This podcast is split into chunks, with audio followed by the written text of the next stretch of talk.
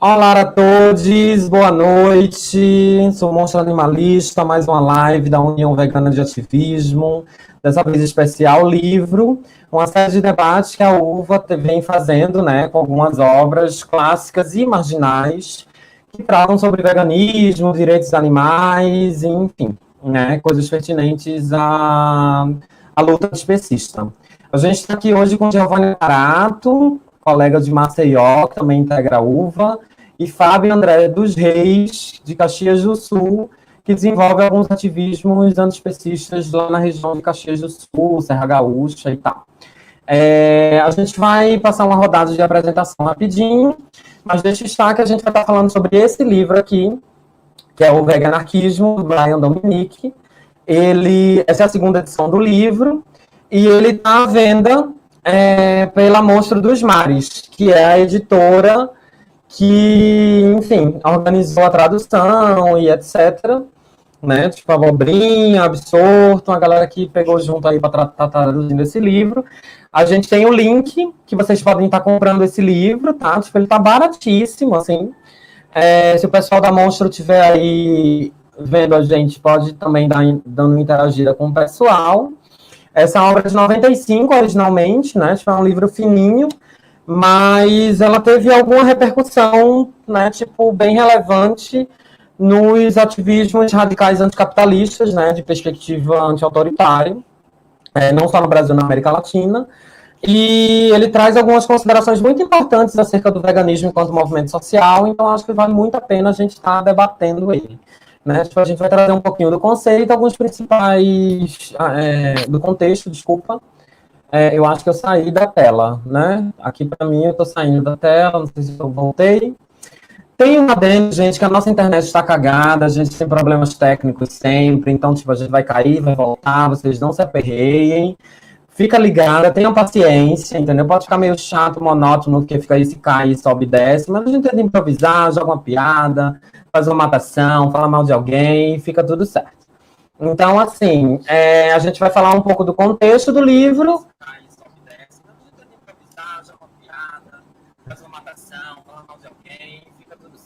Eu tô tendo retorno da minha voz. Tô tendo um pouco de retorno da minha voz. Pronto, ah, tá ótimo. É, por favor, Giovanni Aparato, companheiro da Resistência Popular lá de Alagoas, apresente-se para as pessoas.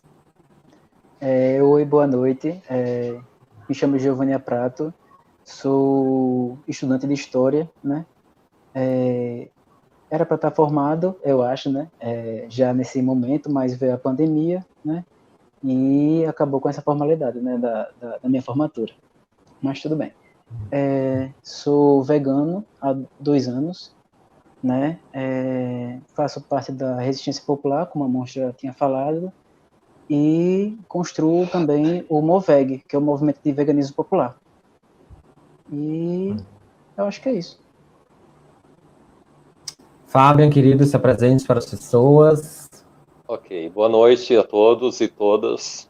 Meu nome é Fabiano André dos Reis, resido em Caxias do Sul, no Rio Grande do Sul, no lado oposto aos amigos que estão no Nordeste, passando calor, eu estou passando frio aqui. Então, eu trabalho como psicólogo clínico desde 2011, que eu atuo nessa área. Sou vegano, faço um ativismo em relação à libertação animal a nível de região do Rio Grande do Sul e também no Brasil através das, dos canais que eu tenho, das redes sociais e os canais. Então é isso é um privilégio poder estar aqui dividindo esse espaço com duas pessoas com uma bela caminhada, tanto dentro do veganismo como do anarquismo. E espero que a nossa noite seja bem interessante e que a gente consiga transmitir para vocês um pouco da essência daquilo que cada um de nós absorveu dessa leitura, perpassado por nossas vivências e experiências pessoais. Obrigado. Perfeito, gente. Primeiramente, assim, né, tipo, pra gente já tá dando uma contextualizada, né, tipo, esse zine, né, como falaram aqui já na, na live. Esse texto, na real, foi publicado em forma de panfleto nos Estados Unidos em 1995, ou seja, está fazendo 25 anos esse ano, né? Que esse texto foi publicado originalmente. Ele teve outras duas edições, em 96 e em 97. E nessas edições, o autor ele dá um pouco de uma debatida a respeito dos enfim, da, das discussões e dos debates que o livro provocou, né, que o texto provocou e, enfim, suscitou. Então, a gente está pretendendo também estar tá falando isso um, pouco no final da apresentação, mas trazer que a, a emergência dele se dá num, num momento em que muitos veganos estavam se aproximando do anarquismo e de que muitos anarquistas estavam entendendo que para dar conta de uma revolução social de uma forma de fato anti-autoritária, é, precisava considerar os direitos dos animais, os animais enquanto sujeitos, né, na, na verdade, e, enfim, considerar toda a violência que a, a, esse tipo específico de humano, que foi universalizado pela supremacia branca, é, consolidou enquanto modelo para se estar, enfim, para desenvolver a vida e, e as relações de responsabilidade. Então, assim, é, existia uma efervescência cultural, né, tipo, dentro da explosão do debate ecológico, e os direitos animais foram trazidos, né, tipo, pelo Brian Dominique numa perspectiva de pensar essa, esse debate numa perspectiva libertária. Ao mesmo tempo, ele faz uma provocação pensando o anarquismo a partir de uma perspectiva antispecista. Então, eu acho que é, ele traz de uma forma muito interessante esse, essa contextualização, né? Tipo, e um, um certo tipo de apelo para que a gente, enfim, é, possa considerar o, os animais enquanto sujeitos e, sobretudo, perceber, né? Tipo, desenvolver uma autocrítica de perceber como essa supremacia humana se instaurou e se consolidou, né? Tipo, universalmente enquanto modelo de ocupação do globo, assim. E isso eu acho muito interessante, porque, assim, eu colaboro com a Duzat, né, tipo, não me apresentei porque eu imagino que as pessoas já devam saber um pouco, a terceira live que eu tô aqui na UVA, né, tipo, fiz outras duas sobre cuidados é, em relação ao antiespecismo e uma sobre o livro Lacerda Punk, e eu conheci, eu particularmente conheci o anarqui, o veganismo dentro do anarquismo, né? Tipo, é uma coisa que para mim veio totalmente ligado a uma luta por justiça social. Então, assim, eu só vi saber que existia uma Vegan Society, por exemplo, em 2014, 2015. Eu não sabia que isso existia, assim. Então, para mim, o veganismo sempre teve atrelado a uma perspectiva anti-autoritária, não de mercado, de crítica ao capitalismo, enfim, e de até crítica civilizatória mesmo, assim. Então, esse foi um pouquinho do contexto, né, que está cercado a obra. Os meninos gostariam de falar alguma coisa sobre isso? Quer, Fábio? Bom, eu vou falar um pouco sobre a questão das instituições. Né? Nós somos manipulados todo o tempo por uh, inúmeras instituições, pelo governo, uh, pela instituição família, pelo matrimônio, pelas corporações que existem, pela escola. E o objetivo dessa manipulação é perpetuar o poder de uma minoria essa minoria que tem o poder, ela acaba sendo uma elite que acaba, uh, através dessas classes sociais, oprimindo de uma forma econômica a população em geral. E a gente acaba levando muito isso também para aquelas questões nas relações com os animais. Então está muito atrelado o sistema capitalista à exploração animal.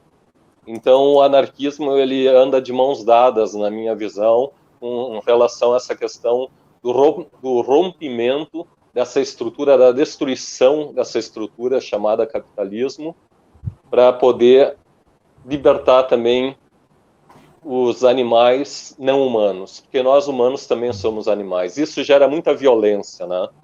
Essa submissão que nós somos uh, expostos acaba gerando uma violência muito grande e o capitalismo ele está muito procurando se infiltrar dentro do veganismo. Existe hoje marcas interessadas em se aproveitar de, um, de algo genuíno, algo que tem um objetivo uh, para distorcer isso e obter um lucro.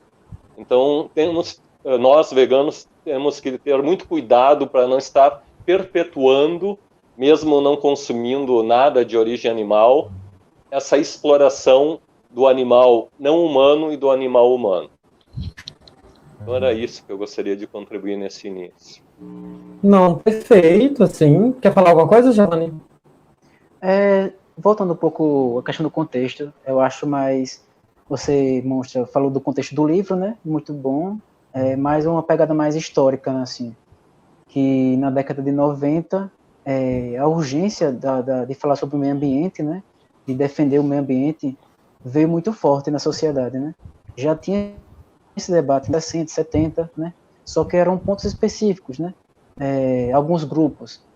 E na década de 90, é, viu esse debate muito é, sendo muito debatido né, do, é, na sociedade. É, visto também é, primeiras assim evidências de que existe um, um, um, aquecimento global né, e tal, e isso foi cada vez mais sendo debatido. Né? E também o contexto, o, o, o Zine foi lançado em 95, né? sendo que na, no início de, de 90 1990, né, foi lançado Política Sexual da Carne. Aí, ou seja, ambos estão com cinco, foram lançados com cinco anos de diferença, né? E com, com a linguagem bem parecida um do outro, né? Sim, a Coral Adams, inclusive, já se localizou como anarquista, né? Em algumas ocasiões, assim. Isso. E, enfim, né? É, dialoga bem, né? Com essa perspectiva anti-autoritária e tal. É, um dos principais pontos, assim, que eu acho que é importante a gente estar tá trazendo para poder também desmistificar, né? É, pensando isso no, no intercruzamento do veganismo com o anarquismo, assim, né? É um tema que, tipo, de uma certa forma, é muito caro para o anarquismo, né? Diz respeito à violência, né? E aí a gente pensa na perspectiva, né? Tipo, ele traz um, um, uma parte, né? Tipo, recheada disso, que é a violência na vida diária, né? Tipo, pensando em quanto a nossa vida cotidiana, não só as instituições, né, mas tipo os nossos hábitos, nossos desejos. Nosso... Vocês estão me ouvindo bem? Eu dei uma travada ou foi impressão? Sim, tá, tá ótimo. Tá ótimo. É porque aqui dá uns bugs, a gente não sabe se não, não foi para lá, enfim. É... Que, de uma certa forma, é, é, um debate caro porque tipo se coloca o anarquismo muito dentro de uma de um contexto de violência gratuita onde o exercimento dessa violência tipo legitima todo desmando e todo autoritarismo que se recebe em, em volta de reação, né? Então eu acho importante pautar, começar pautando isso, né? Porque tipo a insurgência e o monopólio da violência, né? Tipo é o que é a verdadeira violência né? Tipo, a insurgência, ela representa um combate à violência, né? Tipo, uma resposta, uma reação a uma violência que é institucionalizada, né? Tipo, e colocada como é, é, modo de vida, não só em relação aos animais não humanos, mas em relação a toda a estrutura da sociedade, né? Tipo, uma hierarquia brutal que coloca seres humanos em situação de marginalidade, de exploração, assim como os animais em, em, situação de objeto, né? Então, tipo, quando a gente pensa, por exemplo, em algumas ações que aconteceram nos Estados Unidos, por exemplo, né? Tipo, não só de resgate, mas de incineramento de fábricas, de madeireiras que, tipo, destroem o meio ambiente com os animais silvestres, né? Tipo, a gente não considera que esses, essas instituições, essas corporações desenvolvem a violência primeiro. A violência sempre é a reação. Né? Tipo, a gente não consegue é, é, é, é, propagar com exatidão o quão violento é a atividade rotineira e cotidiana dessas corporações e do Estado. Né? Tipo, o violento sempre vai ser essa reação. Então, assim, o Brian ele tenta trazer um pouco, né, tipo, como os abusos dos animais, do, do, da relação entre humano e animal, elas estão naturalizadas ao ponto de a gente não localizar esses abusos como violência. E isso eu acho que é muito importante, né? Porque, tipo, traz não só, né, tipo, uma perspectiva que é sempre presente na luta anarquista, né? A, a insurgência e, e, a consideração de poder reagir violentamente para quebrar esse monopólio da violência, uma vez que esse monopólio ele é ele dá as condições básicas, né, tipo de todas as desigualdades acontecerem, né? Tem um livro muito bom também chamado Como a Não Violência Protege o Estado, do Peter Jorgelos, também foi editado pela editora Deriva, e, enfim, que traz algumas reflexões interessantes nesse sentido. Então, tipo, eu acho interessante pensar nessa dinâmica de causa e efeito, assim, né? Tipo, como, como traz o Brian, né? Tipo, pensar que a relação da violência, ela, a violência né, vega anarquista, digamos assim, ela está muito condicionada a uma reação de uma violência institucional e corporativa que não está sendo devidamente problematizada. Né? O que, é que vocês acham? Então, essa questão da violência ela perpassa por vários conceitos dentro das vivências humanas e animais, né? de animais humanos e não humanos. Começa primeiro pelo classismo, dentro das relações humanas, de animais humanos, onde existe a opressão econômica muito evidente uh, por aquela classe dominante, a pequena elite, que acaba uh, dominando todo o processo econômico, gerando a falta, a demanda, o custo e muitas vezes uh, para não por não conseguir né, ter o alcance disso acaba gerando uma certa violência. E todo esse processo já é violento, né? De alguns terem uma fatia maior do bolo do que os outros. Né? Cada um tem a sua fatia, mas alguns uh, têm a, grande parte do bolo todo. Aí entra também a questão do Estado, né? Uh, onde estamos uh, constantemente subordinados a uma autoridade política que acaba controlando e manipulando as situações para o seu benefício próprio, para manter essa roda girando. É, entra aí também o sexismo, a homofobia, né, a supremacia heterossexual, que acaba uh, masculina ou patriarcal, que acaba desqualificando muitas vezes uh, outras opções, outras uh, escolhas pessoais. Entra aí o racismo, né, também como uma forma de violência. E aí entra também a questão dos animais, a relação dos seres humanos com os animais, tratando os animais como objeto, isso é uma grande violência, uh, privando as pessoas de uh, enxergar o que acontece nos bastidores dessa violência toda, porque uh, o acesso que as pessoas têm a um produto de origem animal ele existe toda uma mentira contada por trás dele, uma propaganda para não mostrar a realidade do que está nos bastidores dessa crueldade. Um abatedouro, por exemplo. Alguém já viu um abatedouro de perto? Como são tratados os animais? Como que é a extração do leite na indústria do leite? E como são feitos os derivados? Qual a violência que está por trás disso? Isso a mídia, que também é totalmente manipuladora dos interesses de uma minoria, que obtém muito lucro em cima dessa exploração animal, porque é mais fácil né, uh, criar um animal por um abate e vender o subproduto dele, uh, ele se torna muito mais financeiramente rentável do que outros processos, né?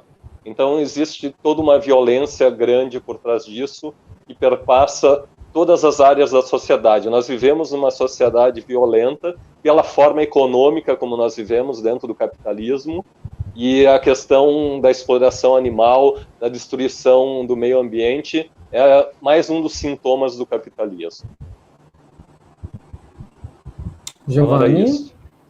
É, complementando nessa né, parte da, da violência, é, como o Fabiano falou, né, vem, já vem de trás, a mostra também já falou, né, já vem de uma forma hierárquica, né, vem constituições, né, é, que vem nos oprimindo, né, nos violentando, e como a mostra falou, a, a, a violência é, gerada pelo, pela pessoa que está sendo oprimida é tipo uma reação, né, e uma coisa interessante que o, o autor fala, o Brian, ele fala que onde olhamos é, para a sociedade a violência, né? E, naturalmente onde há violência, né, a vítima e a vítima sofre alguma, algum tipo de, de poder, certo? Só que quando sofremos essa, essa perda de poder, buscamos de alguma forma, né, é, buscar, é, buscar é, o poder que nos resta, né? E para não percebermos, né, é, para, para não parecermos as vítimas né, reais e, e sim os vitimizadores, né? É, ainda tipo como se fosse formo, é, orquestrando, né, essa máquina de, de, de poder e violência, né? E, e as vítimas então, né, não se tornam, é, as vítimas então se tornam opressoras, certo? E só que sendo sendo vitimizadas. É, e uma, uma citação que eu pego dele aqui, que ele fala assim: então, abre aspas, né? Os humanos que são maltratados tendem a, tendem a maltratar os outros, e os animais que se encontram entre as vítimas mais fáceis e indefesas. Isso demonstra uma outra razão pela qual aqueles que se preocupam com o bem-estar dos animais devem combater a opressão social. Aí, os animais estão na ponta da lança, vamos dizer assim, né? São as, a, as maiores vítimas, vamos dizer assim, desse sistema, né? E demonstra, né? Ele fala a razão pela o, qual aqueles que se preocupam com o bem-estar dos animais deve combater a opressão social, ou seja, de qualquer tipo, né? Não só a opressão que os animais vivem, mas de qualquer outra opressão, porque ambas as opre... ambas não. É, todas as opressões estão interligadas. E, e também outra citação dele que eu acho muito interessante e muito boa é que ele fala assim: é um absurdo pensar é, que uma sociedade que oprime os animais não humanos né, poderá converter-se numa sociedade que não oprime os humanos. Reconhecer essa opressão animal, então, se converte num pré-requisito para a mudança social radical.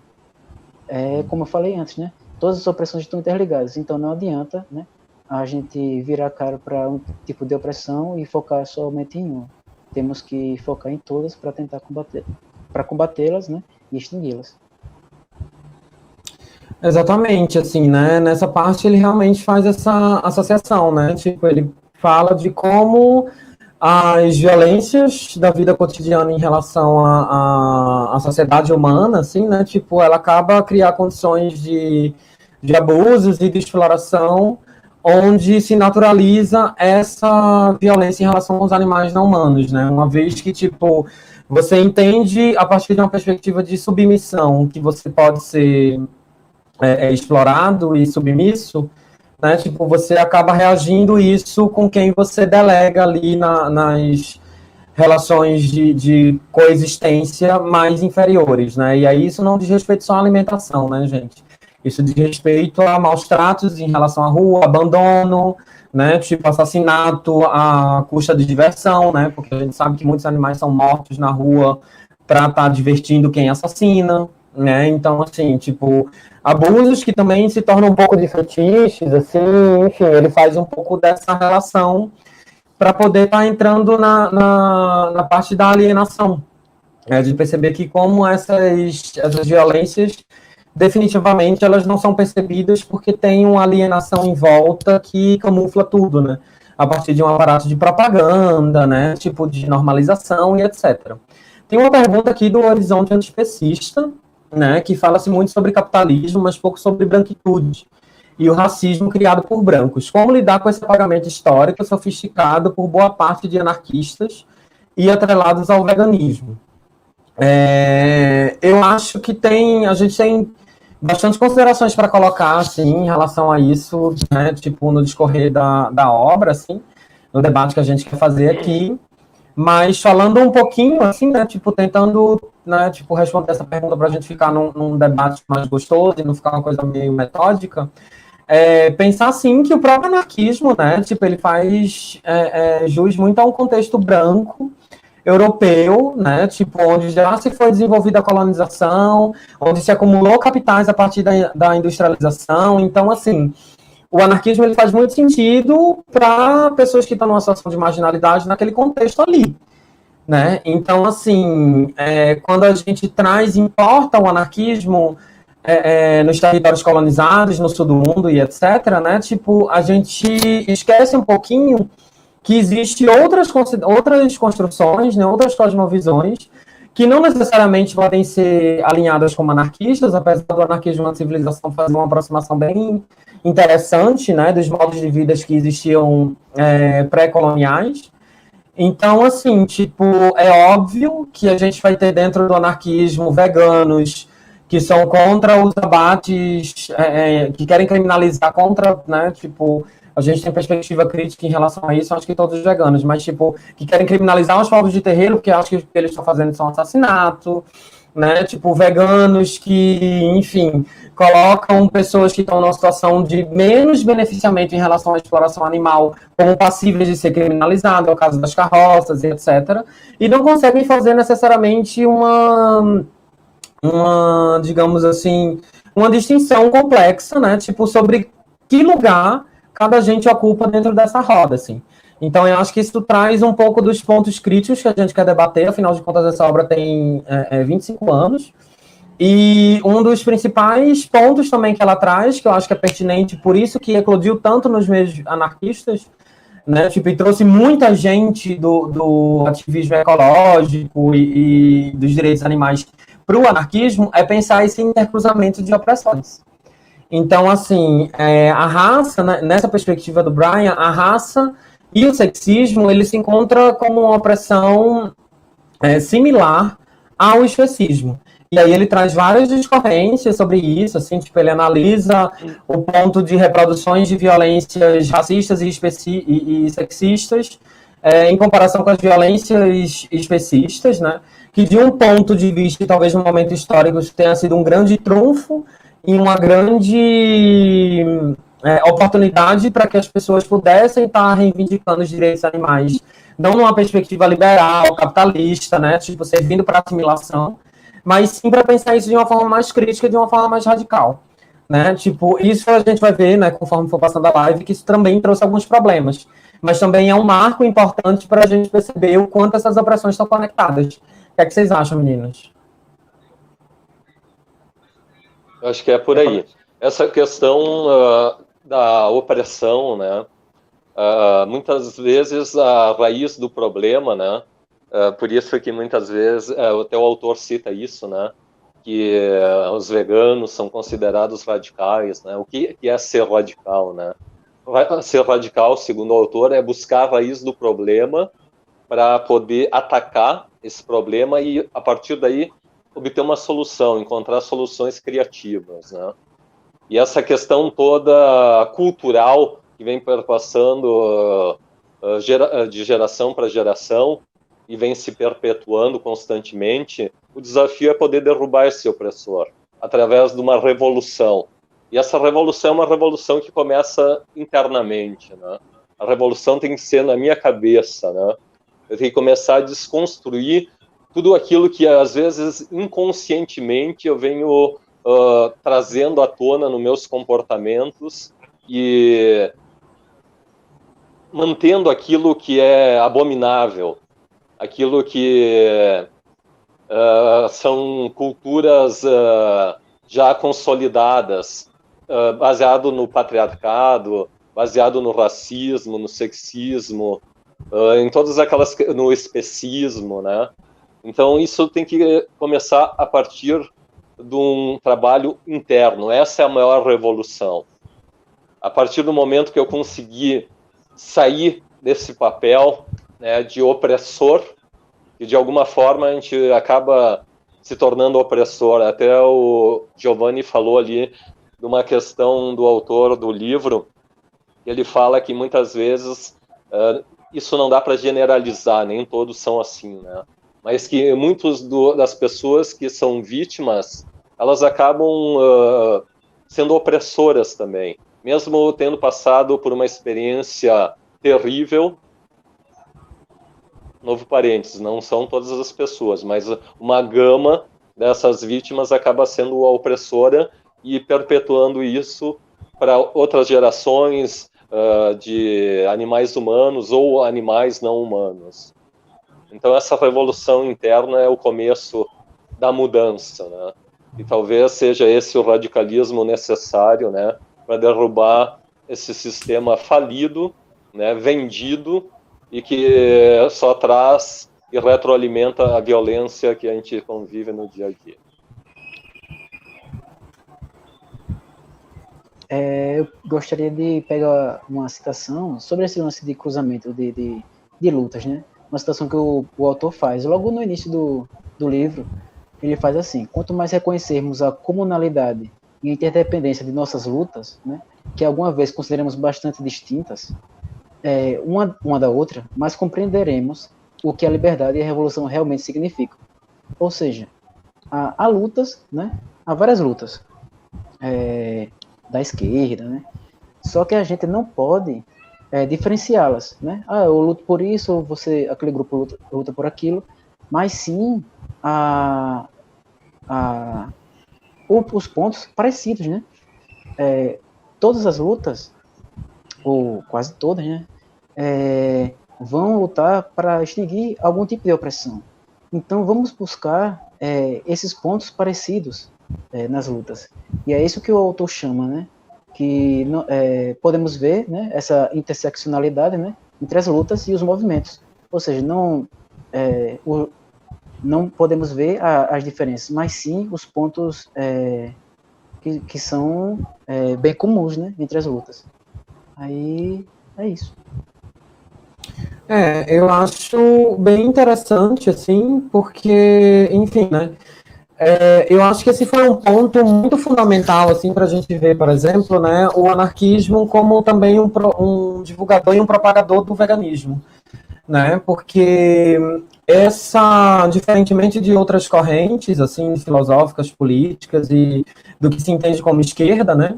A gente hoje vê, né, tipo um debate mais marxista em relação a direitos animais, né, tipo entendendo animais enquanto objetificados e etc. Mas a gente pensando né, na década de 90, no começo dos anos 2000, assim, tipo, era meio que impensável a gente estar tá falando, né, tipo, dessa opressão dos animais não humanos, né, tipo, dentro dessa, da, das instituições políticas clássicas, assim, tipo, tanto elas de esquerda, né, tipo, ou não, assim. Então, eu acho que ao fazer esse cruzamento, né, tipo, essa linha de raciocínio permitiu bastante para que uma luta anti-autoritária emergisse com uma perspectiva antiespecista.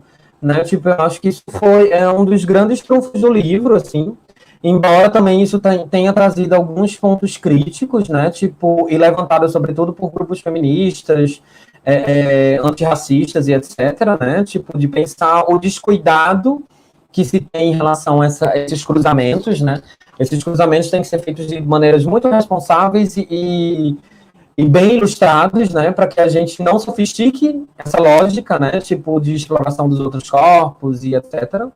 E também é, ao ponto de, de pensar um, uma ideia que o autor traz, assim, pensando na alienação, né, que tipo que a violência acontece muito por conta da alienação da vida diária, assim, né. E a gente também, claro que isso é um fator super importante e fundamental, mas a gente não pode deixar de esquecer, né, que tipo que a, a, a premissa da colonização, né, tipo e aí não pensando a colonização simplesmente nesse nesse fluxo além-mar de conquista de territórios e etc, mas pensando na sua na sua característica mais básica, né, que é o cercamento das terras e domesticação animal, né? Tipo, ela intrinsecamente ela lida com esse tipo de exploração a partir da domesticação animal, né?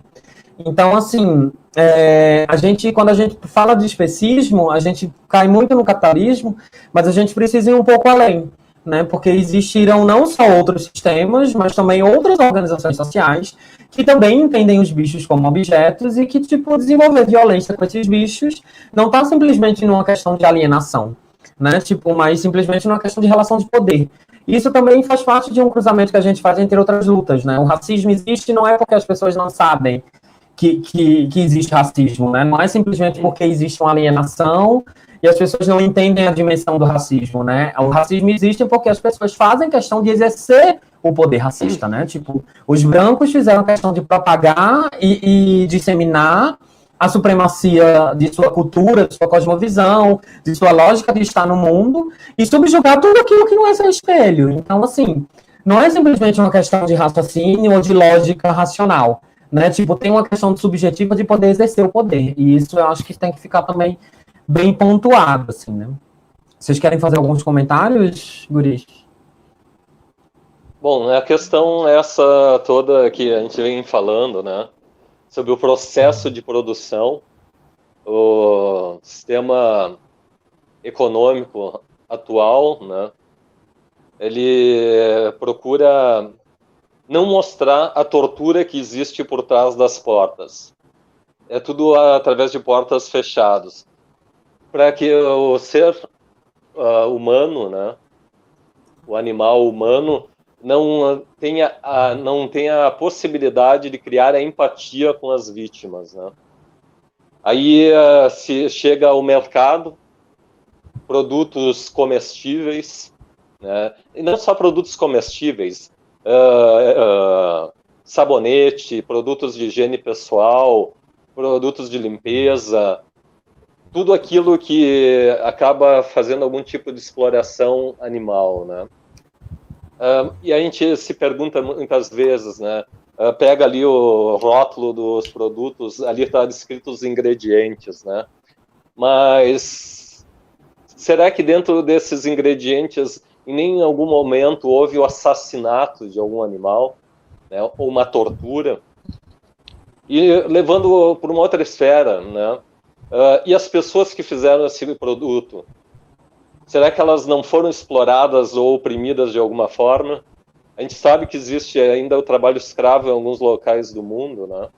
Será que não houve uma escravidão, ou não necessariamente uma escravidão, mas uma exploração uh, por uh, uma, uma contribuição mínima em relação àquele trabalho que foi uma forma de manter aquela opressão da necessidade de poder manter aquela pessoa sob o seu controle né, social.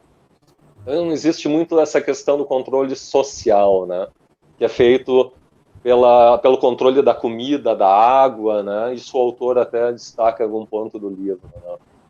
Então, isso tudo tem que ser, de alguma forma, eliminado.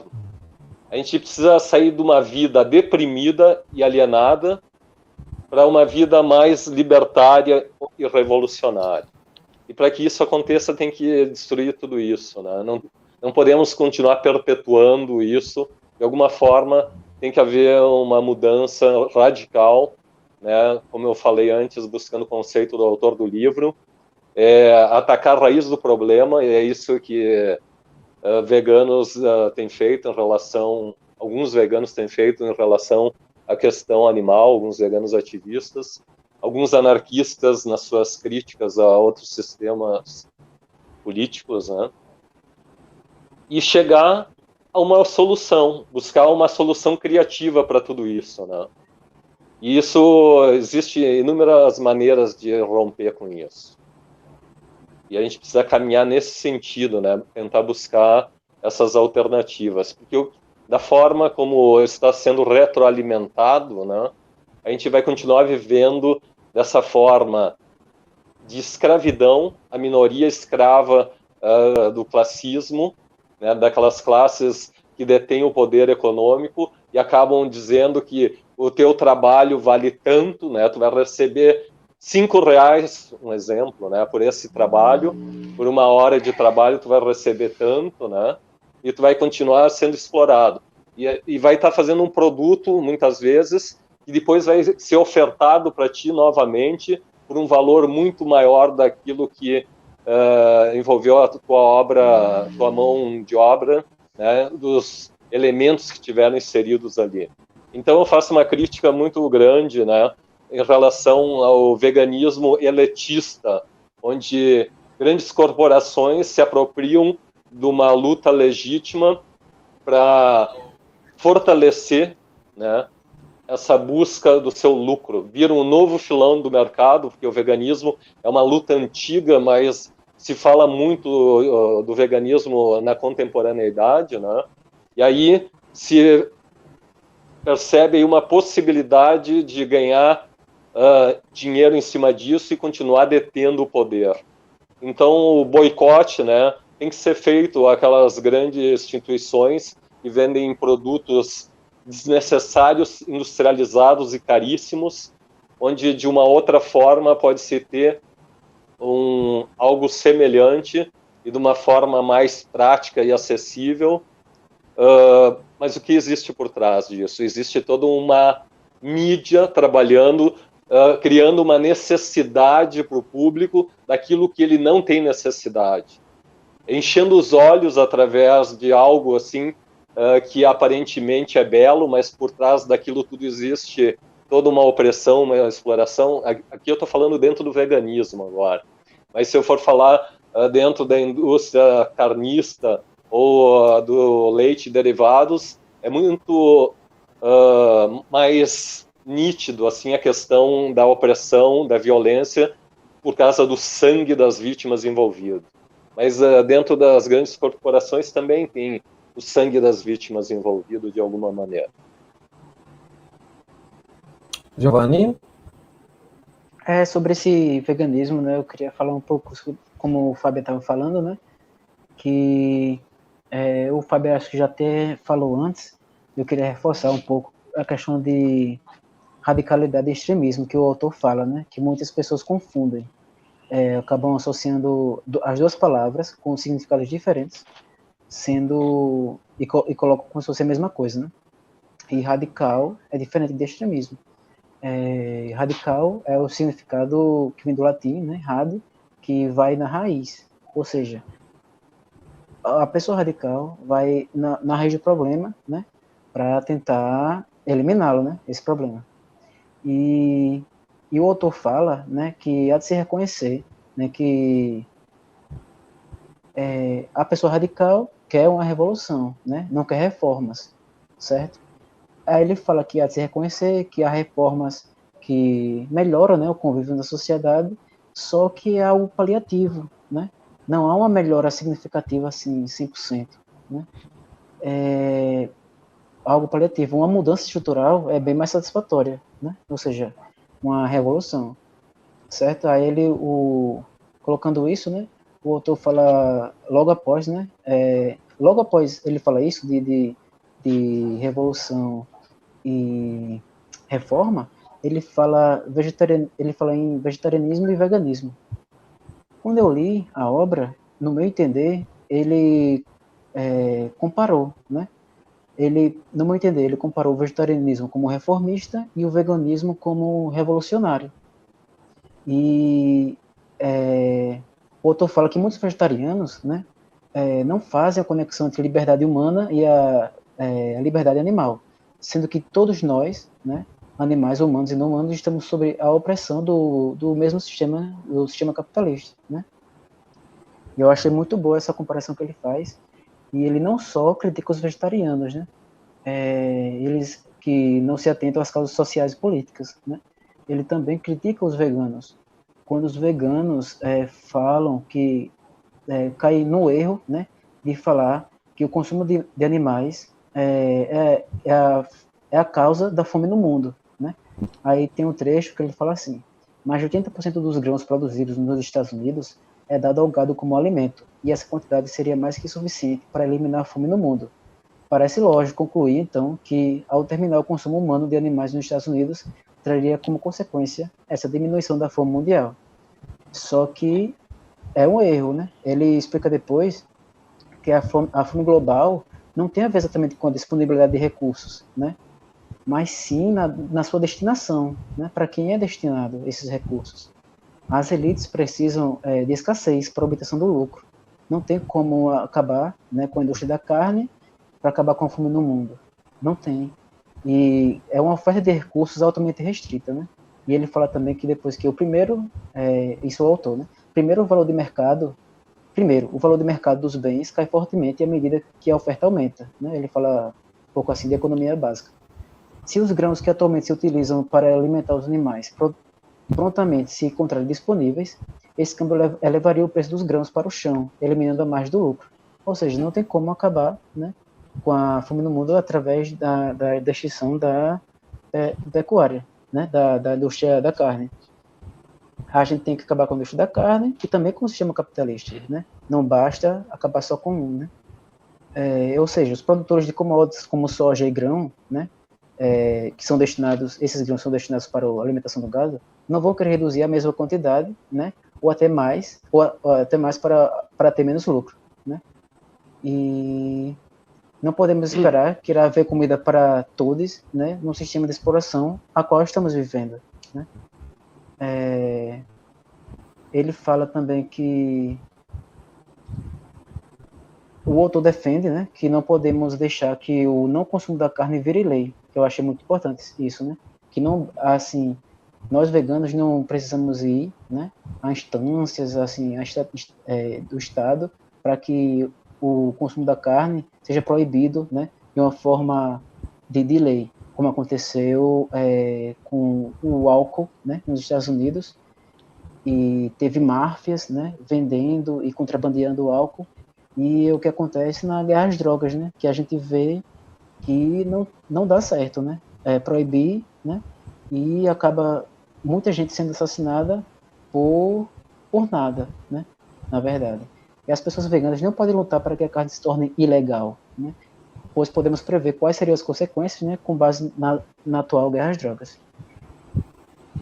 Exatamente, perfeito, assim, gente. É, vocês trouxeram algumas coisas, assim, que, que eu acho que vale muito a pena estar uh, tá comentando, mas vamos tentar por parte, porque a gente tem algumas perguntas aqui já. É, o André Winter, né, tipo, o André Luiz Machado Winter, ele coloca a seguinte questão. As opressões se estruturam umas nas outras e todas sustentam o capitalismo.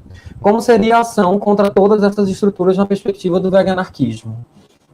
É, uma das coisas, assim, que, que eu acho que tem a ver até um pouco do... Já foi tocado aqui, né? E a coisa que o autor também traz no livro é pensando um pouco da revolução enquanto um processo, né? O livro se chama Veganarquismo, né? Revolução Social e tal. E ele faz uma defesa muito importante, assim, de que, tipo, a nossa vida diária, né, tipo, a nossa organização, enquanto indivíduos também, seja pautada um pouco daquilo que a gente quer construir. Né? Então, tipo, que nós, e isso também é um pouco do princípio anarquista, né, da propaganda pela ação, que diz respeito a a gente estar tá desenvolvendo essas próprias mudanças significativas, né, para valores, também em relação à criação dos desejos, né, que é uma coisa que o Fábio está trazendo aí enquanto estratégia da indústria, né, da, das corporações e tal, para poder alienar esse, esse consumo de animais humanos, assim. E, e, eu acho essa, essa pegada boa, assim, porque, tipo, traz um pouco da nossa responsabilidade, né, tipo, em relação à micropolítica do que, é que a gente quer viver e construir hoje, como ao mesmo tempo, tipo, funciona como uma perspectiva não autoritária do que a gente quer instituir, assim, né? Obviamente que a gente tem que pensar isso em termos mais coletivistas, e, enfim, e, e de uma forma mais, de uma propagação de maior alcance, a gente quer pensar de fato, né, tipo, uma libertação animal, mas pensar que, tipo, essas mudanças e essas iniciativas, elas devem ser exitosas inicialmente a nível comunitário local, assim, né? Tipo, eu acho que é, a ação contra essas estruturas na perspectiva do veganarquismo ela se dá não só pela prática, né, tipo, mas a partir também de estar tá absorvendo, desenvolvendo esse processo de escuta para perceber como é que se constrói esses cruzamentos opressivos, né, tipo, na nossa própria vida cotidiana. É um pouco complicado porque a gente também traz algumas perspectivas radicais de outros campos, no caso do, da luta antirracista, por exemplo, a gente encontra patamares separatistas, né? a gente encontra uma realidade separatista tanto no, no na luta radical é, antigênero, é, antimachista e, e anti-cis heterossexual, quanto na perspectiva anti-brancos, assim, né? Tipo, de uma galera que quer se separar que tem sua legitimidade dentro disso, afinal de contas, o processo histórico das violências proporciona que essa autodefesa seja construída a partir desse patamar. Então, às vezes, nem sempre vai ser possível construir isso em conjunto. Mas é, a perspectiva da, da coletividade, assim, né, tipo, seja de, num, numa direção separatista ou não, ou integracionista, né, eu acho que ela é premissa básica para a gente estar tá construindo isso, assim. O que, é que vocês acham, Gris? Seguindo a linha da monstra animalista, né? É, vem essa questão, né? Primeiramente, compreender a nós mesmos e nossas relações no mundo, né? Como são nossas relações interpessoais. Uh, e a partir daí começar um programa prático de ações, né? Pautados por uma visão uh, a palavra compaixão, né, ela pode soar de uma forma meio piegas, uhum. mas uh, há necessidade de ter essa relação também, né, tanto a nível nas nossas interações humanas e não humanas, né, e a partir daí começar a sempre estar uma crítica constante, né, do que que a gente está sendo ensinado a pensar, o que que até então nos ensinaram, e baseado nisso, o que é que é, dentro desses ensinamentos estão falidos e que não tem mais uh, validade de a gente continuar perpetuando isso, né? E aí tudo perpassa pela questão uh, do coletivo, né? Como a monstra animalista falou, né? Um sistema racional de distribuição e aquisição de bens e serviços, né? Uma propriedade social, isso o autor do livro cita em alguns momentos, né? Eu acho que vai por esse viés aí a, o caminho para. É, não existe uma resposta para a pergunta né, do André Winter, uma resposta específica, mas existem algumas reflexões que a gente pode estar tá pensando em relação a isso, de caminhos que podem ser uh, traçados para se encontrar uh, alternativas que rompam a opressão de qualquer maneira, de qualquer forma, né? Tanto a opressão humana como a não humana.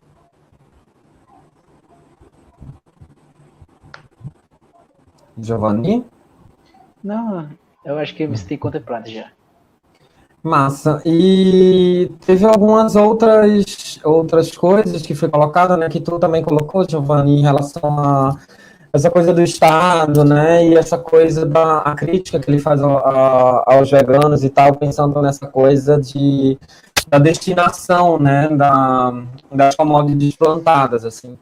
E aí é muito interessante perceber isso, né, que a questão da fome não é necessariamente uma questão de quantidade, né. Tipo, a gente, é, dentro dessa vivência anarquista também, né, tipo, muitas ocupações sobreviveram durante muito tempo vivendo de recicle, né, ou seja, da destina do, dos alimentos jogados fora, exatamente porque a produção industrial de alimentos ela é pelo excesso, né? Tipo, a gente tem provas concretas disso quando a gente vê o preço do tomate ou da cebola, por exemplo, subindo exorbitantemente, né? Porque a safra foi tão grande que a galera toca fogo na cebola e no tomate para poder aumentar o preço, né? Para não poder ficar um preço irrisório. Então, assim, tipo, chega a ser uma ingenuidade, né? Acreditar que simplesmente é, é, agir dessa forma, assim, isso vai representar algum tipo de avanço na luta por libertação animal, né? Tipo, ao mesmo tempo que se tem a criação dos desejos, né? E aí eu, eu bato um pouco nessa tecla. É, esses desejos eles são criados, claro, com objetivos de mercantis e de dominação e de alienação, sim. Mas a estrutura de alienação está muito bem posta e arranjada, né? Tipo, por mais que, se não for a indústria que estiver criando esses desejos, para poder, enfim, consolidar e executar a, a, o seu modo de exploração, vão ser outros agentes que têm interesse no especismo, né?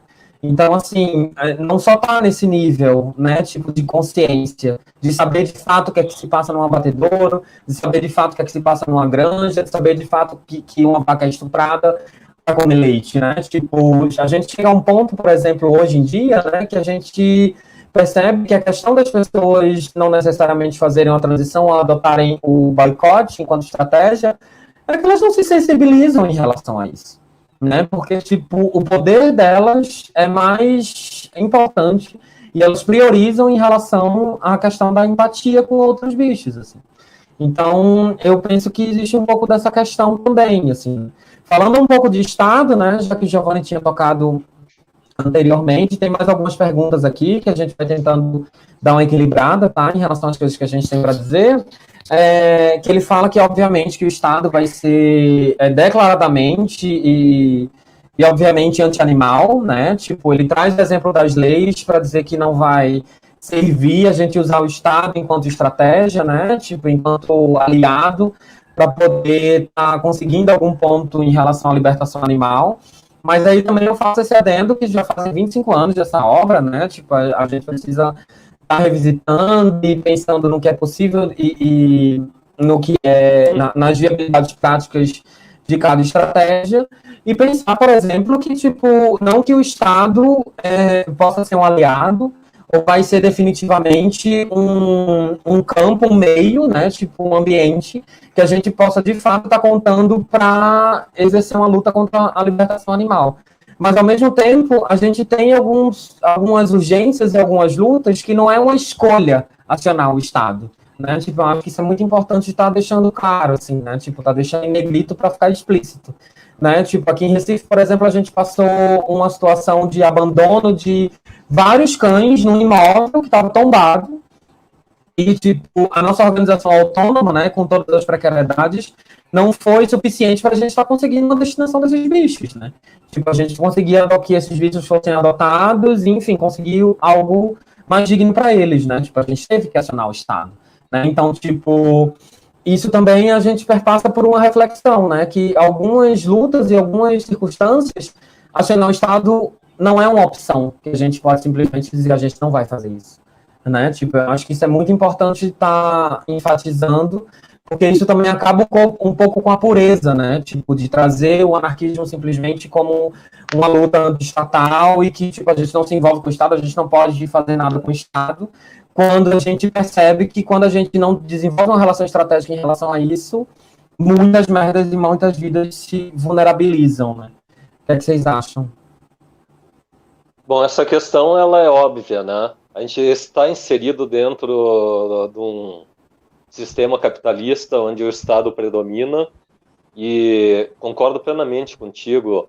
Tem que recorrer quando há essa necessidade, quando os recursos de algo que está começando a se consolidar, ainda não está totalmente consolidado.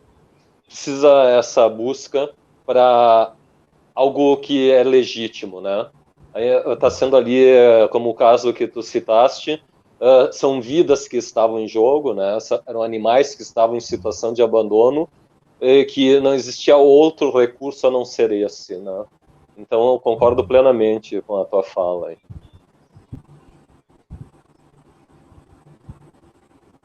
Giovanni, é, quer falar alguma coisa? É, eu complementar um pouco é que o anarquismo não assim não é anti-lei, né? É, é tipo ir de encontro, vai de encontro à lei do que do que está posta, né? Mas assim para que não assim há controvérsias, né? há controvérsia. Mas, tipo, com a autogestão, né? Com a conversa, a gente pode fazer as nossas leis, né? De acordo com a, com a prioridade que está tendo naquela hora. Perfeito, né? Tipo, e tem outra questão aqui que eu vou aproveitar para tá, para ler ela e, e introduzir um, uma perspectiva do, do Brian também, que é da Amanda Christian, né? Tipo, uma alternativa que ela vê é reduzir o consumo, reduzir os excessos de compras, comida, vestuário e cosméticos, o que realmente é necessário. Essa pergunta, ao meu ver, deveria ser feita mais vezes, assim. É, uma coisa que eu percebo e que eu acho bem interessante, eu vou até trazer aqui para tentar ler para vocês, que é a definição de veganismo, né, que é a que eu fui apresentada inicialmente, do Brian, né, do, do Brian Dominique, assim. Deixa eu ver se se eu acho aqui rapidinho, porque tá é numa parte, é, como eu falei, esse livro ele foi é, reeditado né, duas vezes. Em cada edição é, foi adicionado um pós-fácil, que é uma tentativa do autor estar tá fazendo um debate com as discussões que foram suscitadas, né, tipo, pelas provocações que ele, que ele fez, assim, né. Então, tipo, deixa eu ver se se eu acho aqui a definição dele. Eu tinha marcado aqui, gente, mas ficou meio perdida. De toda forma, assim, tipo. Quer que eu, antes que eu fale, mostra. Tu tá com ela aí? Tô. Pronto, pode falar. Ele fala assim: veganismo é a abstinência consciente de ações que contribuem, direta ou indiretamente, para o sofrimento de seres sencientes, sejam eles animais ou humanos, por razões éticas. Perfeito, assim, eu acho que um, uma sacada fundamental, assim, é a gente perceber que a relação de exploração que a gente tem com os animais não humanos, né, ela não diz respeito simplesmente a uma lógica de consumo. é óbvio que após a Revolução Industrial, né, tipo, todo esse desmando que a gente, que, que a sociedade ocidental construiu, a ocupação de cidades, né, a urbanização desenfreada, enfim, tudo isso colocou o consumo como um ponto muito estratégico e fundamental para a consolidação desse mundo que a gente vive hoje, né, mas, tipo, não é só isso né? Tipo, o que está fundamentado, ao meu ver, e aí, tipo, já também com, com as leituras críticas sobre o que sobre o próprio anarquismo, assim, é perceber que essa relação, ela diz respeito a uma concepção de humano e animal que, ao meu ver, é universalizado pela supremacia branca. Né? Tipo, é uma questão de emergência de cosmovisão e uma diferenciação hierárquica entre o que é humano e o que é animal. Né? Então, assim, isso, independente do consumo, vai estar tá existindo, né? Quando o Brian Dominique traz essa definição, né, de perceber as ações que, que cadê aqui? Ah, as ações que contribuem direto e indiretamente para o sofrimento de seres sencientes, né? Tipo, a gente traz, por exemplo, né, quando a gente está passando na rua, por exemplo, e vê um animal abandonado, né? Tipo, o que é que a gente faz? Enquanto veganas e, e enquanto simpáticas ou anarquistas né? Tipo, a gente ignora, vai embora e permite que essa situação de, né, que ele fique delegado, que aquele bicho fique delegado à própria sorte, ou a gente vai desenvolver algum tipo de ação que, tipo, diminua, né, tipo, anule essa marginalidade esse sofrimento, né? Eu acho que isso é uma questão muito importante, porque nessa definição de veganismo, ele traz que a questão não é só consumo, né? Mas é qualquer ação, qualquer ação que a gente desenvolve que contribui o aumento dessa exploração ou desse local de marginalidade e vulnerabilidade, né? Então, assim, a ação vegana, então, tipo, a definição de a partir dessa definição de veganismo seria pensar nessa relação humana-animal que está posta e pensar uma redistribuição de privilégios de fato, né? Pensar o que, é a gente, né, seres humanos enquanto privilégios, podemos estar exercendo para tipo reduzir o sofrimento de alguns animais não humanos que estão em situação de vulnerabilidade, né? Por exemplo, assim. O que, é que vocês acham, meninos? Tem um participante aí que gostaria de falar ali, ele deu ar da graça algumas vezes ali durante a live, mas agora ele ficou quieto. Eu vi uns latidos aí de fundo. Ah, Bom, pois é, essa, né? essa questão. Acho que ele tinha alguma coisa para falar. Ele, ele, ele, tem voz ali, só que a gente ainda não consegue muitas vezes eh, identificar o que ele está falando, mas nós somos as vozes do que a gente acredita, né? Que é exploração, eh, que é falta de igualdade, né? Que é não respeito à diversidade, não solidariedade e isso perpassando por todas as áreas, né? E é bem isso. O foco não é só o consumo, né? A ideia de reduzir o consumo já diz reducionista, né? Como o Giovanni falou antes, o autor faz uma crítica aos vegetarianos, que a busca do vegetariano, que normalmente se auto-intitula vegetariano, mas na verdade são ovo-lacto vegetarianos, fazem consumo do ovo, fazem consumo do leite, fazem consumo do queijo, os derivados, que é uma indústria muito cruel, uma granja é uma indústria muito cruel. A vaca uh, que é destinada para a indústria do leite. Uh, como a monstra falou, né, ela é estuprada durante toda a sua vida. O seu filhote, o bezerro, ao nascer, é retirado do seu convívio. O leite que seria destinado a ele é roubado para ser misturado com um monte de outras porcarias, né, para poder industrializar ele e vendido para o ser humano. Um alimento totalmente, alimento entre aspas, né, um produto totalmente desnecessário para o consumo humano.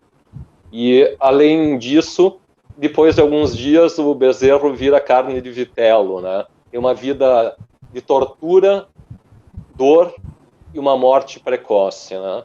É algo muito cruel. Não existe aí um respeito pelo outro, né? Ele é tratado como objeto. E essa é a minha crítica aos vegetarianos, né?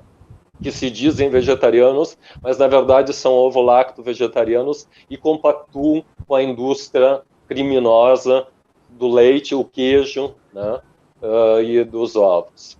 E além disso também tem as questões dos testes que são feitos com os animais, né?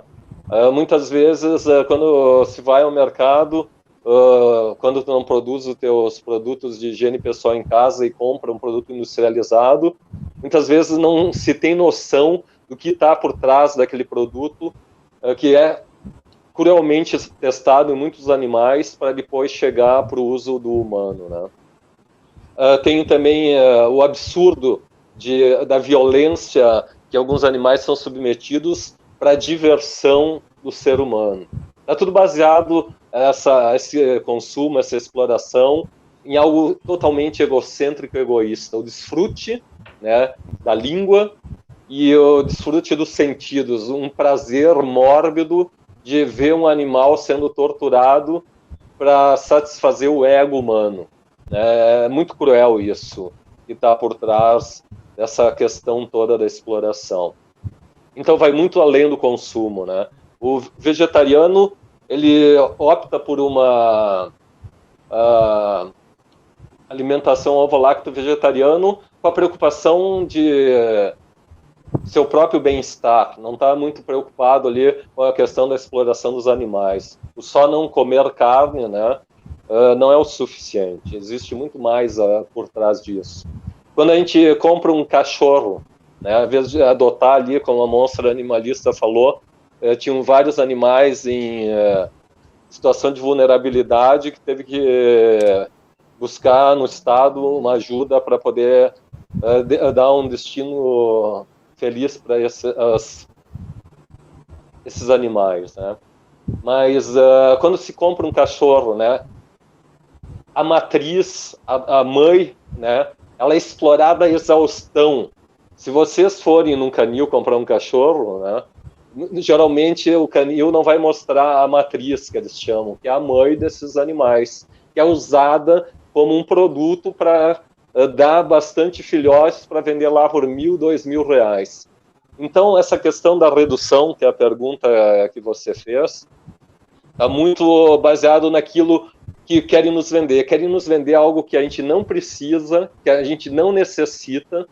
Isso é uma das artimanhas do capitalismo, né? Através da mídia querem encher os nossos olhos, o nosso paladar de coisas totalmente desnecessárias para o ser humano para continuar criando essa demanda e a falta para esse poder dominante continuar nos manipulando e determinando o que, que nós temos que fazer. A gente acha que tem autonomia, não temos autonomia. Nós somos escravos uh, de um poder que determina aquilo que a gente tem que fazer. Então, reduzir uh, talvez seja uma das ações, mas nós temos que boicotar. Né? boicotar. O leite não é necessário. Para que, que eu preciso comprar um leite, né? Existem os leites vegetais, para quem gosta. Eu, particularmente, não consumo nenhum tipo de leite. É totalmente desnecessário para a minha vida, né? Mas são coisas que são criadas para te manter amarrada aquilo que querem determinar para a tua vida um único objetivo, lucro. É essa a contribuição que eu queria deixar. É, ainda sobre a pergunta, né? É, eu vejo muito essa questão do consumo, né? E essa questão da redução também, que muita gente acha que reduzindo, né, um pouco e tal, está contribuindo. Ou então acha que o, vegano é muito radical, que não precisa disso tudo, né? Basta reduzir um pouco, tá tudo certo. Só que eu acho, só que eu acho que isso entra muito na satisfação do ego, né? Assim, não quer fazer muito, né? E acho que fazendo um pouco é, já é, é, o bastante, né? Mas não. É, temos que, como o Fabiano falou, temos que boicotar integralmente, né? Não basta reduzir um pouco e tal, e criar outras denominações, né? Como flexitariano, algo do tipo. Não. Ou você é ou você não é, né? E e outra, veganismo não é consumismo, né? não é consumo. Veganismo é uma posição política e ética. Né? Não basta a gente, ah, eu sou vegano, mas eu vou comprar maionese tal, tal. não.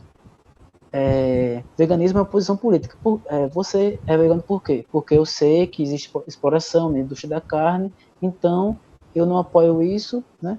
Eu vou me abster dessa violência, né? Não quero apoiar. é isso, é entender essa violência e não é, contribuir com essa violência, né? E não é, só questão de, de consumo, né? É isso.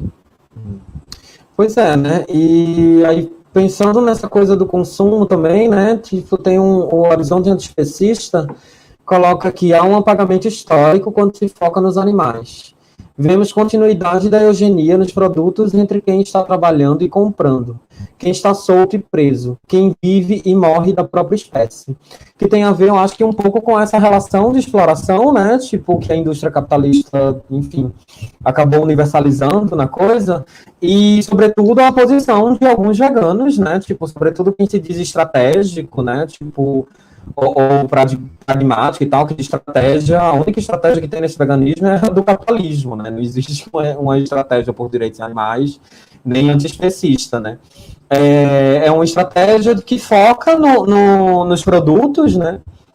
E pensando que esses produtos estão salvando vidas, né? Tipo, quando na realidade não não tá assim, né? Tem um, um zine muito bom também que chama Boicote o Veganismo, que ele traz um pouco dessa questão que também é está dentro imerso dentro dessa rede anarquista e tal, que ele vai dizer que tipo, se os animais não humanos que são hoje objetificados e, e, entendidos como produtos, se houver tipo uma libertação animal hoje, né, tipo, tiver alguma coisa que, que é, represente a abolição, né, tipo, esses animais, eles não vão sair livres pelo pasto e etc. Né? Tipo, eles não simplesmente eles não, vão ser ou incinerados ou mortos, igual, pra, independente seja para consumo ou não. Mas, tipo, isso não vai salvar a vida. O que salva a vida é quando você vê um cachorro, um, um cavalo, um, o que salva a vida é resgate. Não é consumo.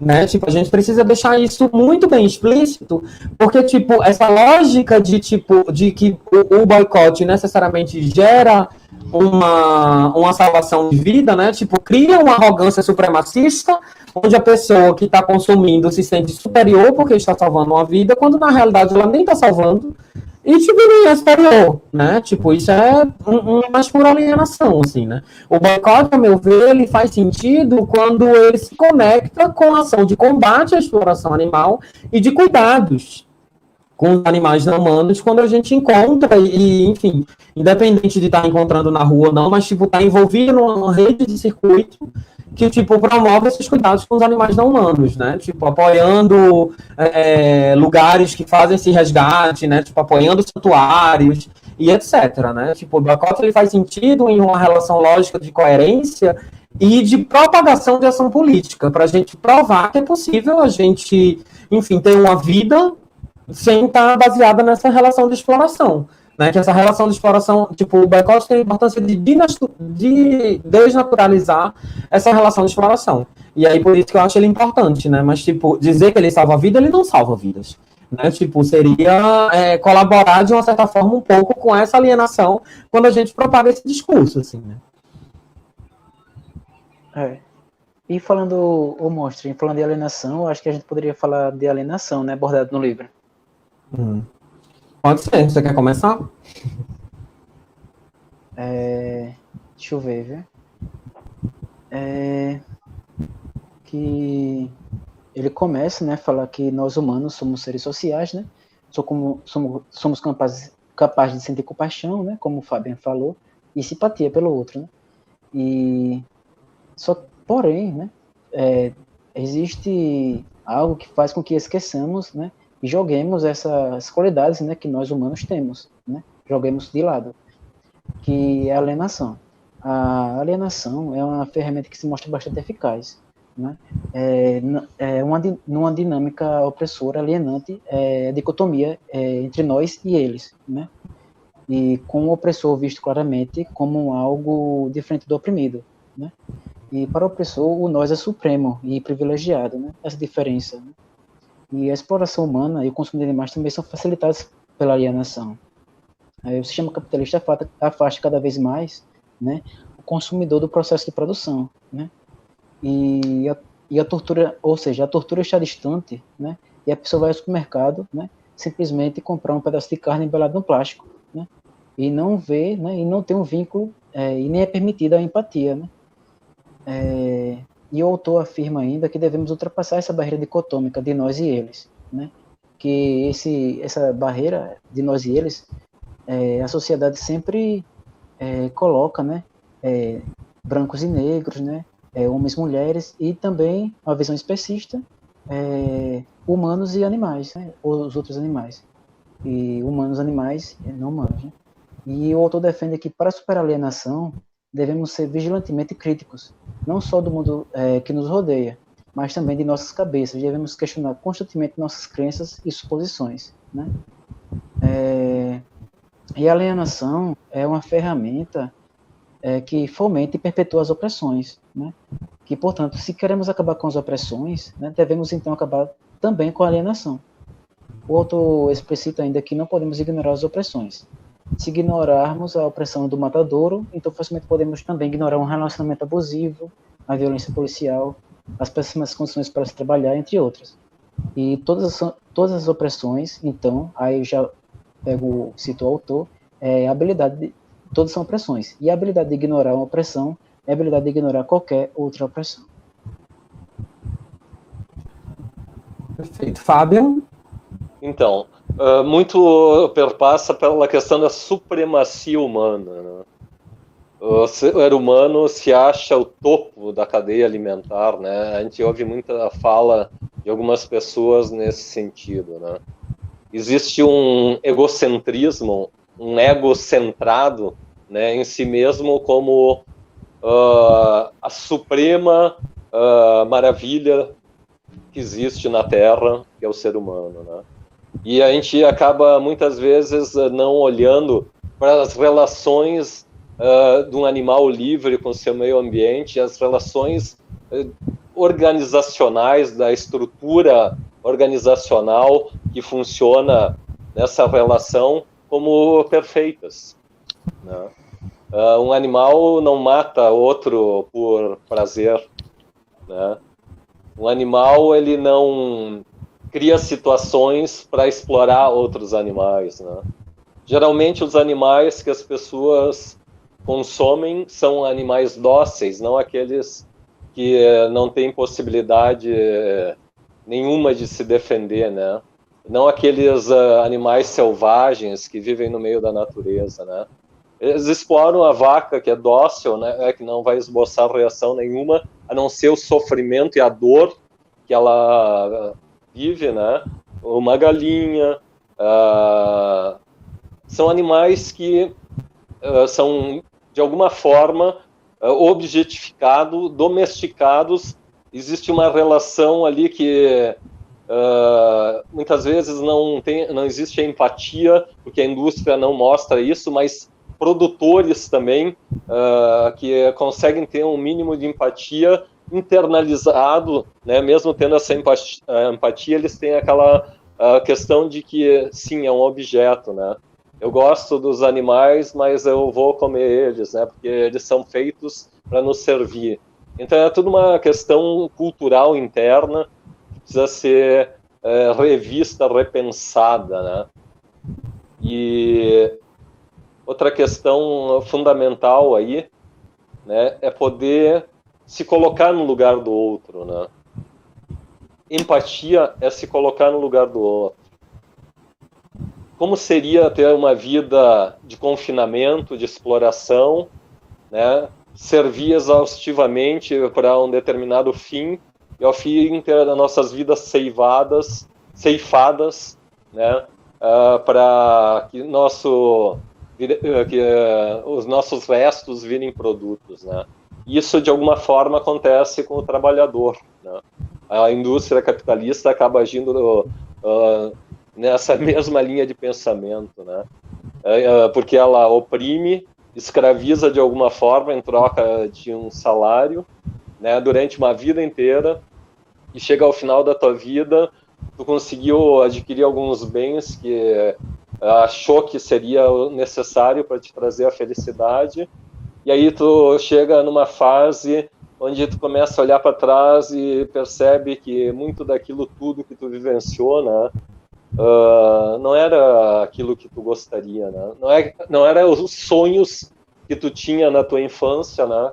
que é no começo da tua vida, né, no início da tua vida, que era o que tu esperava para tua vida. Mas tu se moldou a um sistema e através desse molde, né, tu foi criando aquelas necessidades que impuseram na tua mente, né, no teu pensamento como algo necessário para te ser feliz.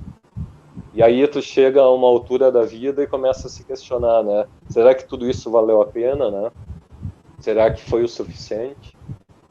Então eu acho que as opressões têm que ser derrubadas, destruídas de alguma forma, né? E tem que se buscar a igualdade. Esse é o ponto chave, né? As relações de igualdade, não haver divisão de raças, né? É, por raça tal, raça X, Y, divisão por animais humanos, animais não humanos, divisão por uh, religião, por questões políticas. Tem que haver uma unificação e uma igualdade respeitando as crenças de cada um, mas perpassando pela relação empática de se colocar no lugar do outro e não querer explorar o outro para conseguir uh, um objetivo egoísta para si.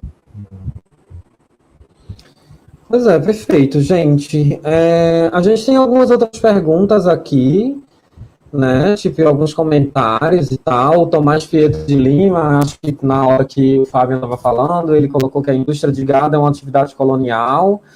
Acho que sem dúvida, né? Em relação a isso não tem acordo. E tem uma pergunta um pouco provocativa aqui, do Marcelo Gaio, né? Que tipo, que fala aqui qual o problema em comer um ovo se ele não é todo, se, não é, se nem todo ovo é galado, né? Ou seja, se nem todo ovo vai haver pintinhos, assim, né? Que dialoga um pouco com aquela concepção um pouco de vida, né? Tipo, ah, qual o problema de comer uma coisa, já que isso não vai dar. Não é uma vida que está por trás, né? Tipo, e aí eu acho importante quando a gente fala em exploração animal, se você entende, né, tipo, que criar uma galinha, ela fornecer coisas para você se alimentar, né, tipo, isso é uma relação de exploração de abuso, né? Tipo, você não está entendendo a galinha ali como um ser livre que, tipo, enfim, que tem direito, inclusive, de comer seu próprio ovo se ela quiser, né? Tipo, e aí, o que eu acho interessante é que, tipo, as pessoas muitas vezes fazem essas comparações no sentido de se colocar em vantagem, mas elas nunca fazem, elas fazem as comparações que se colocam em desvantagem, né? Então, assim, eu acho que a questão nesse caso quando a gente fala do ovo, né, tipo do leite, do mel, por exemplo, né, das abelhas, está intrínseca a relação de exploração e de abuso que a gente coloca ao domesticar e ao entender que aquele ser, ele, que a vida dele serve para fornecer insumos para nós. Né? Tipo, eu acho que essa é a relação mais perversa e bizarra quando a gente está falando de anti-autoritarismo, né? Tipo, e sobretudo numa perspectiva antispecista, que a gente tem que se colocar, assim, né?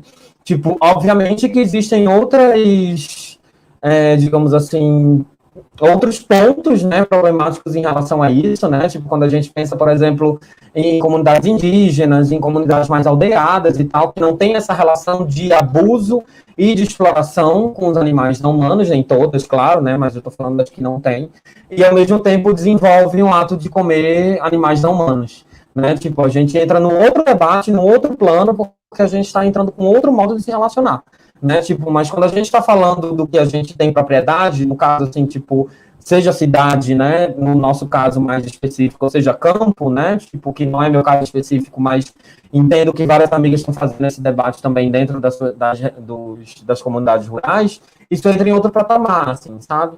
Então, é obviamente que, que a gente não pode chegar colonizando esses ambientes e dizer você é um assassino porque você está comendo ovo e etc., porque isso também não faz parte muito de uma lógica de propagação e, e estratégica que, tipo, considerem as pessoas, né? A relação é um pouco diferente. Mas eu acho também que a gente pode pensar nessa relação de exploração, de obter o alimento a partir dessa relação de exploração e abuso, assim, né? Entendendo ele como um objeto que vai me fornecer coisas. O que, é que vocês acham, Guris? É isso aí. Aqui ele fala um pouquinho, assim, né? Tipo, é, aí o Flávio Marinho diz: Eu já ouvi falar que na natureza, quando a galinha produz o ovo, não tem comida para ela, ela come. Radical é passar uma faca numa vaca. é, e da fome, a galinha que come o próprio ovo, né? Tipo, eu tenho, eu tenho alguns comentários, né? Tipo, um pouco pesados para fazer, mas eu vou deixar para outro momento, porque talvez possa ser meio chocante. é, é, e a Mariana traz uma coisa aqui que eu acho que é legal, né? Ela coloca entre parênteses, aura animal. Eu também só acredito no resgate. Temos aqui 17 gatos, onde a maioria que não é adotada são gatos pretos. Especismo, mas o racismo está tá no topo com o capitalismo, a doençaísmo. É interessante perceber, né, que tipo, tem gente que coloca essa coisa do consumo vegano à frente, né, mas tipo, o que é que está fazendo em relação aos animais abandonados e explorados que estão à sua volta?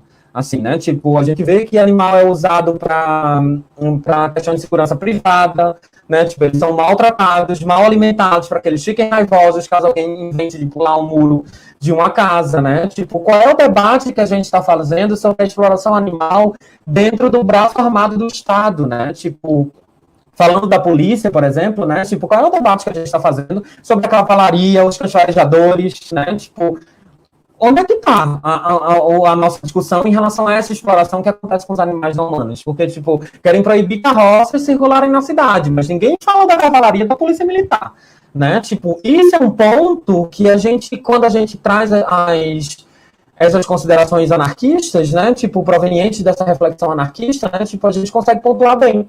E consegue perceber que, tipo, os carroceiros estão sendo criminalizados porque são negros, né, tipo, na sua maioria é a população negra que, tipo, já vive numa situação de precariedade, de marginalidade, e por conta disso, por conta dessa situação, desenvolvem recursos de exploração de outros animais não humanos né? Tipo, então, assim, a relação. Claro, obviamente que, tipo, se essa galera que tem charrete e explora bicho, né? Tipo, com carroça, tivesse carro, por exemplo, né? Tipo, isso não aconteceria, né? Tipo, isso é uma questão que a gente coloca-se e, e faz para se pensar, né? Então, assim, eu acho que essas categorias que exploram animais não humanos que estão numa situação abaixo de uma linha de, de condições de vida dignas, né? Porque estão numa linha de miserabilidade e de exploração fodida e de é, é, é, é, estigmatização, né? Tipo, essas pessoas não são recebidas bem quando chegam em determinados lugares. Em todos os lugares, eu diria, né? Tipo, sofrem racismo, sofrem preconceito de classe, etc. Assim. Então, eu acho que, enfim, o racismo realmente está tá permeando tudo, né? Tipo, Horizonte, antes, vocês querem comentar alguma coisa, Guris, antes de passar para o próximo comentário? Essa questão do racismo é muito clara. Hoje, aqui na minha cidade, Caxias do Sul, né, foi divulgado num jornal local uma pessoa da cor negra uh, que estava em uma loja para fazer aquisição de um produto enquanto esperava outra pessoa no banco, a qual ela foi ajudar a fazer um saque eh, de um valor lá do FGTS, eu acho que era. E ela duas pessoas cercaram ele a partir do momento que ele entrou na loja né, e ficaram todo o tempo ali acompanhando ele. E quando ele saiu da loja eh, ele foi ameaçado de se voltasse ali a levar alguns tiros isso saiu na mídia local né foi ele se posicionou né teve voz trouxe à tona isso né Uh, mas foi um ato covarde de racismo que a gente vivenciou hoje aqui na minha cidade, a gente vivencia isso em todo lugar, a todo momento, né? Enquanto ainda houver esse tipo de pensamento, né? Por isso que uh, é importante essa crítica constante ao que nós somos ensinados a pensar, né? Enquanto houver isso, né, nenhuma mudança, nenhuma revolução vai acontecer. Enquanto for perpetuado. E as duas pessoas nem eram seguranças da loja, eram duas pessoas que estavam passando, acharam que ele estava numa atitude suspeita e tentaram intervir para, entre aspas, auxiliar lá os donos da loja. verdadeiro absurdo isso, né? Não tem nem palavras para descrever o tamanho do absurdo que é isso. E já que eu estou com a palavra, é outro absurdo que eu percebo constantemente são organizações de proteção aos animais, né? E tem uma finalidade, mas uh, muitas vezes essa, uh, essa questão toda ela está meio distorcida, né?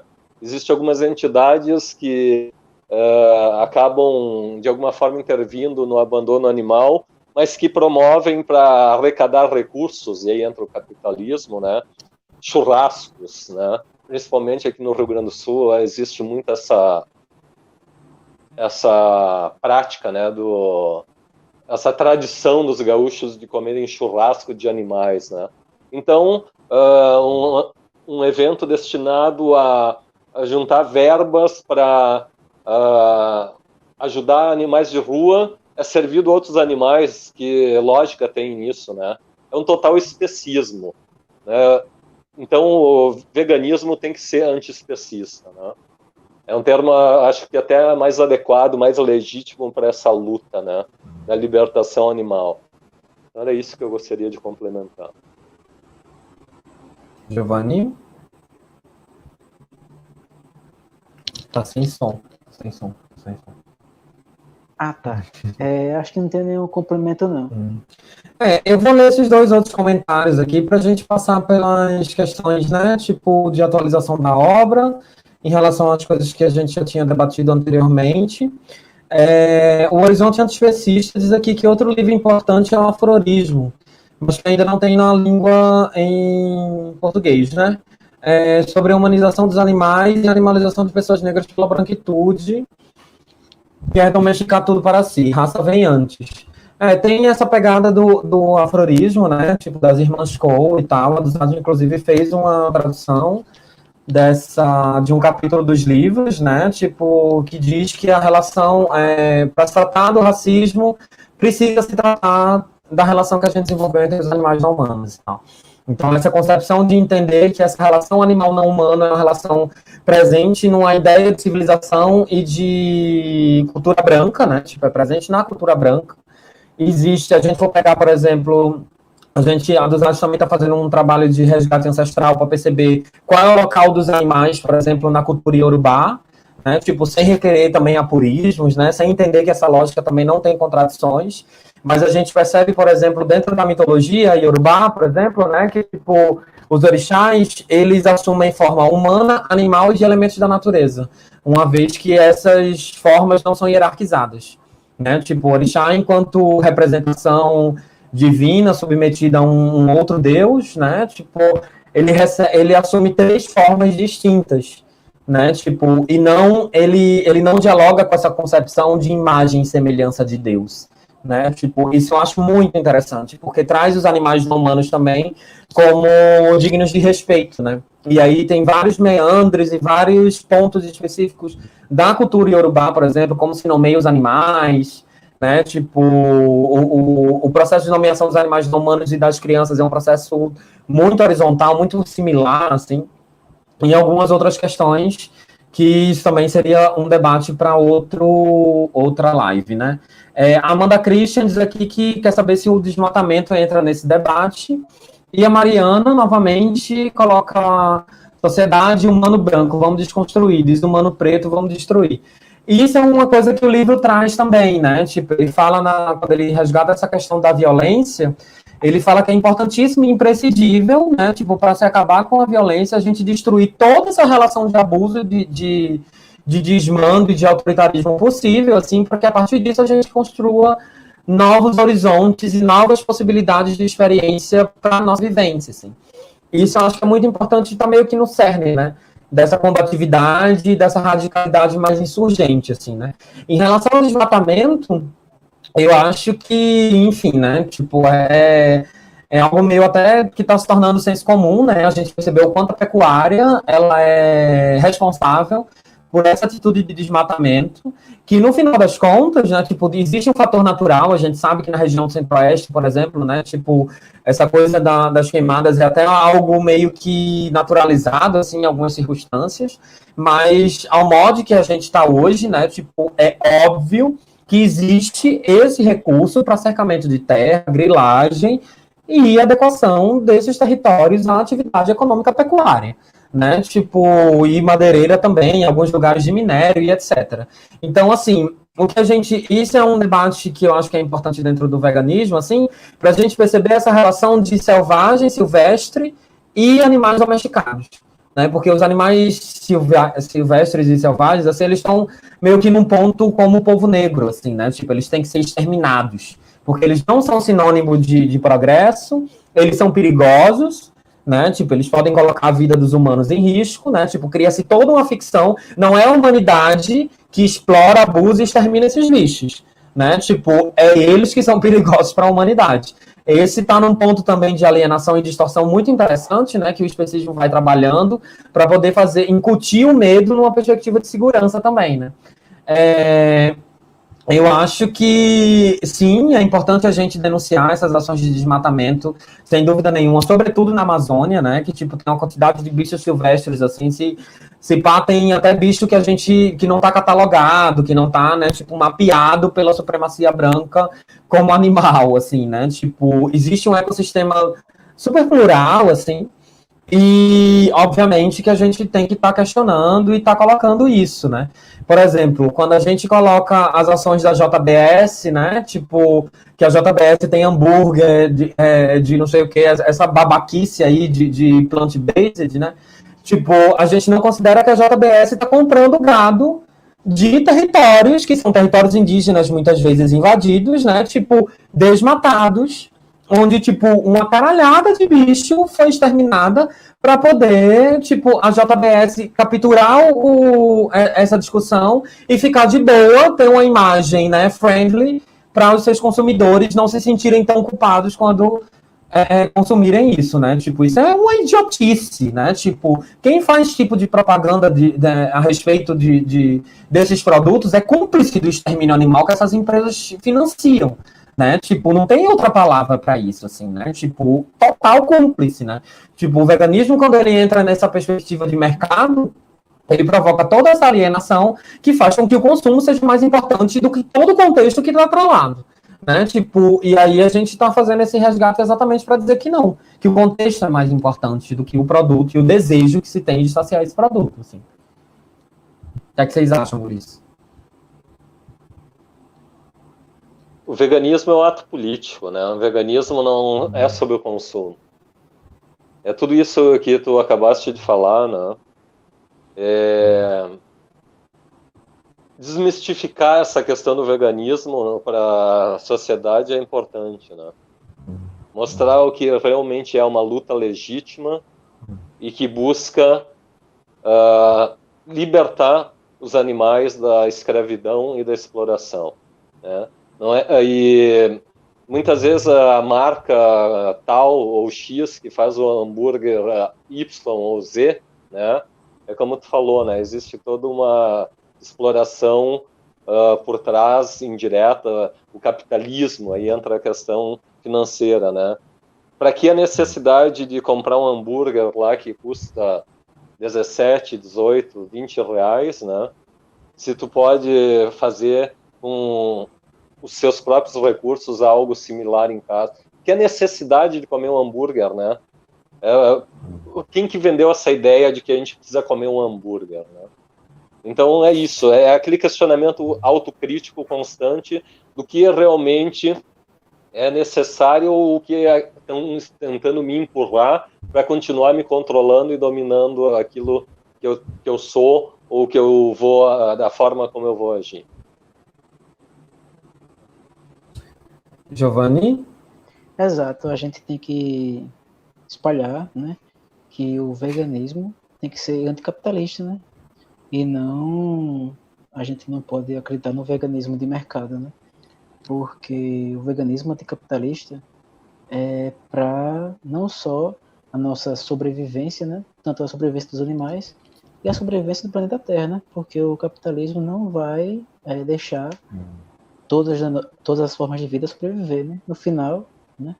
É, o capitalismo não vai deixar nada, né? Então, o veganismo anticapitalista luta por todas as vidas, né? Uhum. as nossas, a, dos animais não humanos e também a planeta Terra, né? É isso. Perfeito, assim, né? Tipo, tinha algumas, já entrando para a reta final do debate, a gente já está em uma hora e quarenta e tal, né? Tipo, a gente conseguiu dialogar bem. Então, gente, se vocês tiverem algumas coisas para comentar, a hora é essa, porque a gente já vai partir para o encerramento, assim, né? Tipo, que diz respeito a, a, uma espécie de atualização, assim, né? Tipo, uma coisa que eu queria trazer, assim, que é que o livro fala muito, né? É, e trouxe, acredito, né, tipo, nessa perspectiva de associar o racismo, o sexismo, junto com o especismo, né, tipo, não só fins de sensibilização e propagação, mas para entender mesmo um certo tipo de ética coerente, né, tipo, na luta anti-autoritária, é, foi possibilitar, não ter cuidado ao desenvolver esse tipo de reflexão e isso acabar num intercruzamento que violenta, né, tipo comunidades negras e, e muitas vezes muitas mulheres, né, tipo na, nas questões de gênero, né. Isso são pautas recorrentemente colocadas, né, tipo dentro do ativismo, quando se vai propagar o veganismo, por exemplo, usando imagens de abuso de mulheres, ou se ou usa associações, por exemplo, em relação à escravidão e etc, com o povo negro, né. Uma coisa que eu queria é, é, colocar em relação a isso é que existe um ponto muito específico, assim, né? Embora eu concorde e entenda que, tipo, entender o animal por uma perspectiva inferior seja uma questão de especismo, mas eu entendo que a supremacia branca, ela tem um privilégio porque ela não foi nunca desumanizada. Né? Tipo, colocar a população negra de volta nesse local de desumanização rememorar a herança escravocrata que está instaurada nesse cemitério de índios, bichos e, e povo negro chamado Brasil, né? Então, assim, é, é muito fácil, né, tipo, a supremacia branca abrir a boca para falar que, que a comunidade negra é especista porque está entendendo a situação de animal enquanto inferior, quando ela nunca foi desumanizada e escravizada por isso. Porque a escravidão se fundamentou na desumanização desse povo. Então, assim, tipo, isso é racismo. Isso perpassa racismo. E para a gente estar tá propagando o veganismo, a gente não precisa estar tá fazendo jus a esses atributos e a essa narrativa completamente, sabe, tipo, desnecessária, né? Tipo, e contraproducente. Assim, então, assim, é, é, óbvio que o racismo e o especismo, eles têm uma relação a partir dessa concepção de humano-animal, né? Tipo, sem dúvida nenhuma, mas a gente tem que entender as similaridades e as especificidades que existem em relação a cada pressão para a gente não estar tá falando merda e tá propagando coisas ofendendo as comunidades negras, né? Tipo, em relação às questões de gênero também, tipo, sempre existe isso em relação a, a a questão do leite, etc. Né? Tipo, a gente não precisa, e as feministas estão, estão batendo nessa tecla sempre, e a gente não precisa reificar ou reforçar essas relações de abuso, né? Tipo, para poder estar tá dando, é, é, usando de um oportunismo desonesto, né? Tipo, para poder fazer valer o veganismo. Se o veganismo ele não consegue se associar é, é, na sua narrativa e nas suas estratégias, tipo, com respeito antirracista, antissexista, né? Tipo, ele não fez nada, né? Tipo, e aí é onde a gente tem, por exemplo, né, pensando nessa perspectiva anarquista, né, tipo, dentro da política, várias críticas, né, tipo, estão se emergindo agora, por exemplo, candidaturas é, pela causa animal, que tem gente do republicanos, né, tipo, que é o partido do, dos Bolsonaro, né, que os Bolsonaro estão vinculados, né, tipo, que assim, né, tipo, a gente precisa adequar, a gente entende que existem certas estratégias e certas... É, é, é, como é que eu posso dizer, alternativas que a gente se recorre momentaneamente, mas, tipo, não é ignorando também, tipo, outros tipos de opressão e colocando a, a opressão animal apenas como norte que a gente vai conseguir chegar em um denominador de equidade interessante e, enfim, concreto, né? É, esse era um ponto que eu gostaria de falar. Vocês querem colocar algum ponto, Guris? Eu acho que eh, tu chegou ao ponto-chave, né? Qualquer tipo de operação tem que ser destruída. E é. esses comparativos, eles são contraproducentes e desqualificam qualquer tipo de luta legítima. Porque toda luta legítima, ela tem que buscar sempre a igualdade. E essa igualdade é o que vai fazer com que a gente consiga construir aquela revolução interna para depois levar para o exterior. Era só isso que eu gostaria de complementar.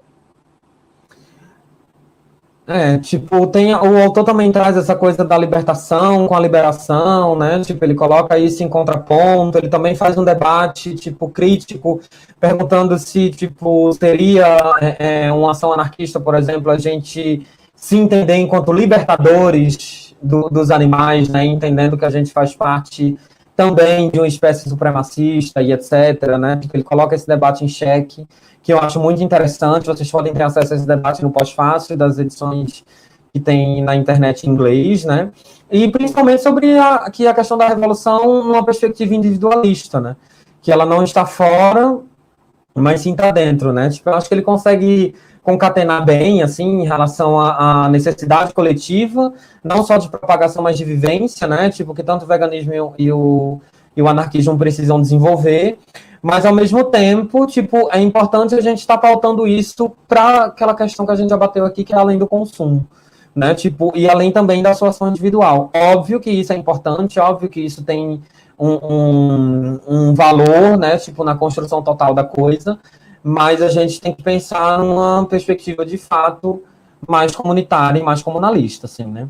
Tipo, ele também traz algumas questões em relação ao estilo de vida, um debate que é feito, né? Tipo, que o veganismo está associado a um estilo de vida, que é uma crítica do, do da galera mais tradicional, né? E, e e mais ortodoxa, digamos assim, né, tipo, em relação a mudanças e a revolução social, mas, de grosso modo, eu acredito que o livro, é, ele foi um grande impulsionador, digamos assim, da reflexão que entende o veganismo como uma luta por justiça social né? Tipo, e não simplesmente um padrão de consumo. Embora a Vegan Society, né, tipo, detentora, digamos assim, de, tem os direitos autorais do termo, porque foi ela que criou, sempre teve associado ao consumo e sempre tenha propagado isso a partir de uma lógica de consumo.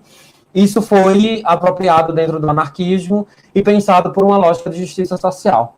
Né? Tipo, eu acho que esse é um do, dos, dos pontos mais importantes, assim, e a contribuição mais válida que conseguiu, né, tipo, atualmente, digamos assim, se filtrar dentro do marxismo ao ponto da gente perceber que hoje em dia, né, tipo, existem comunistas e marxistas que estão e socialistas que também estão reivindicando a luta por libertação animal como parte de uma revolução social, assim, né? Tipo, eu acho isso imprescindível. Meninos? É, é, sobre essa questão né, de revolução, ele diz que a gente precisa começar uhum. individualmente, só que, como você mesmo falou, Monstra, é, isso fica complicado, né? Não vemos, assim, o autor, né? Não vê uma ação coletiva, né? Primeiro a gente tem que partir individualmente para atingir o coletivo. Também essa parte não é, não vi, vamos dizer assim, com bons olhos dessa parte, né? Mas uma coisa que eu gostei bastante dessa visão dele é que ele fala que a revolução não é um acontecimento, né? Não é uma coisa que está no futuro que precisamos esperar assim, não. A revolução é um processo, né? É, eu gostei bastante que ele explica o porquê, né? Que não poderíamos esperar uma grande revolução nas nossas vidas, né? Para mudar realmente de fato, né? E, e continuar, né? Perpetuando é, as opressões, né? E a, e as diferenças entre, entre a gente. É, devemos começar a revolucionar agora, né? Então só assim, né, poderemos desmanchar o presente, né? Ele fala essa linguagem, né, desmanchar o presente e construir um futuro. Né? Fábio? Então acho que é isso, né? Acho que a gente conseguiu trazer bastante pontos desse livro, que é um livro altamente recomendado, pós-fácil também, que ele faz em relação à própria crítica do livro traz bastante elementos. E a partir dessa reflexão dessa mudança individual lógico né que tem que ir para um plano do, do, coletivo né. Tem que haver uma união coletiva aí para que as coisas comecem a se concretizar e realmente fazerem parte do contexto contemporâneo para que não se perca numa luta que, como algumas lutas né, legítimas se perderam, porque né, se a gente não lutar contra o que vem né, nos engolindo, né, nós vamos ser engolidos por ele também. Né?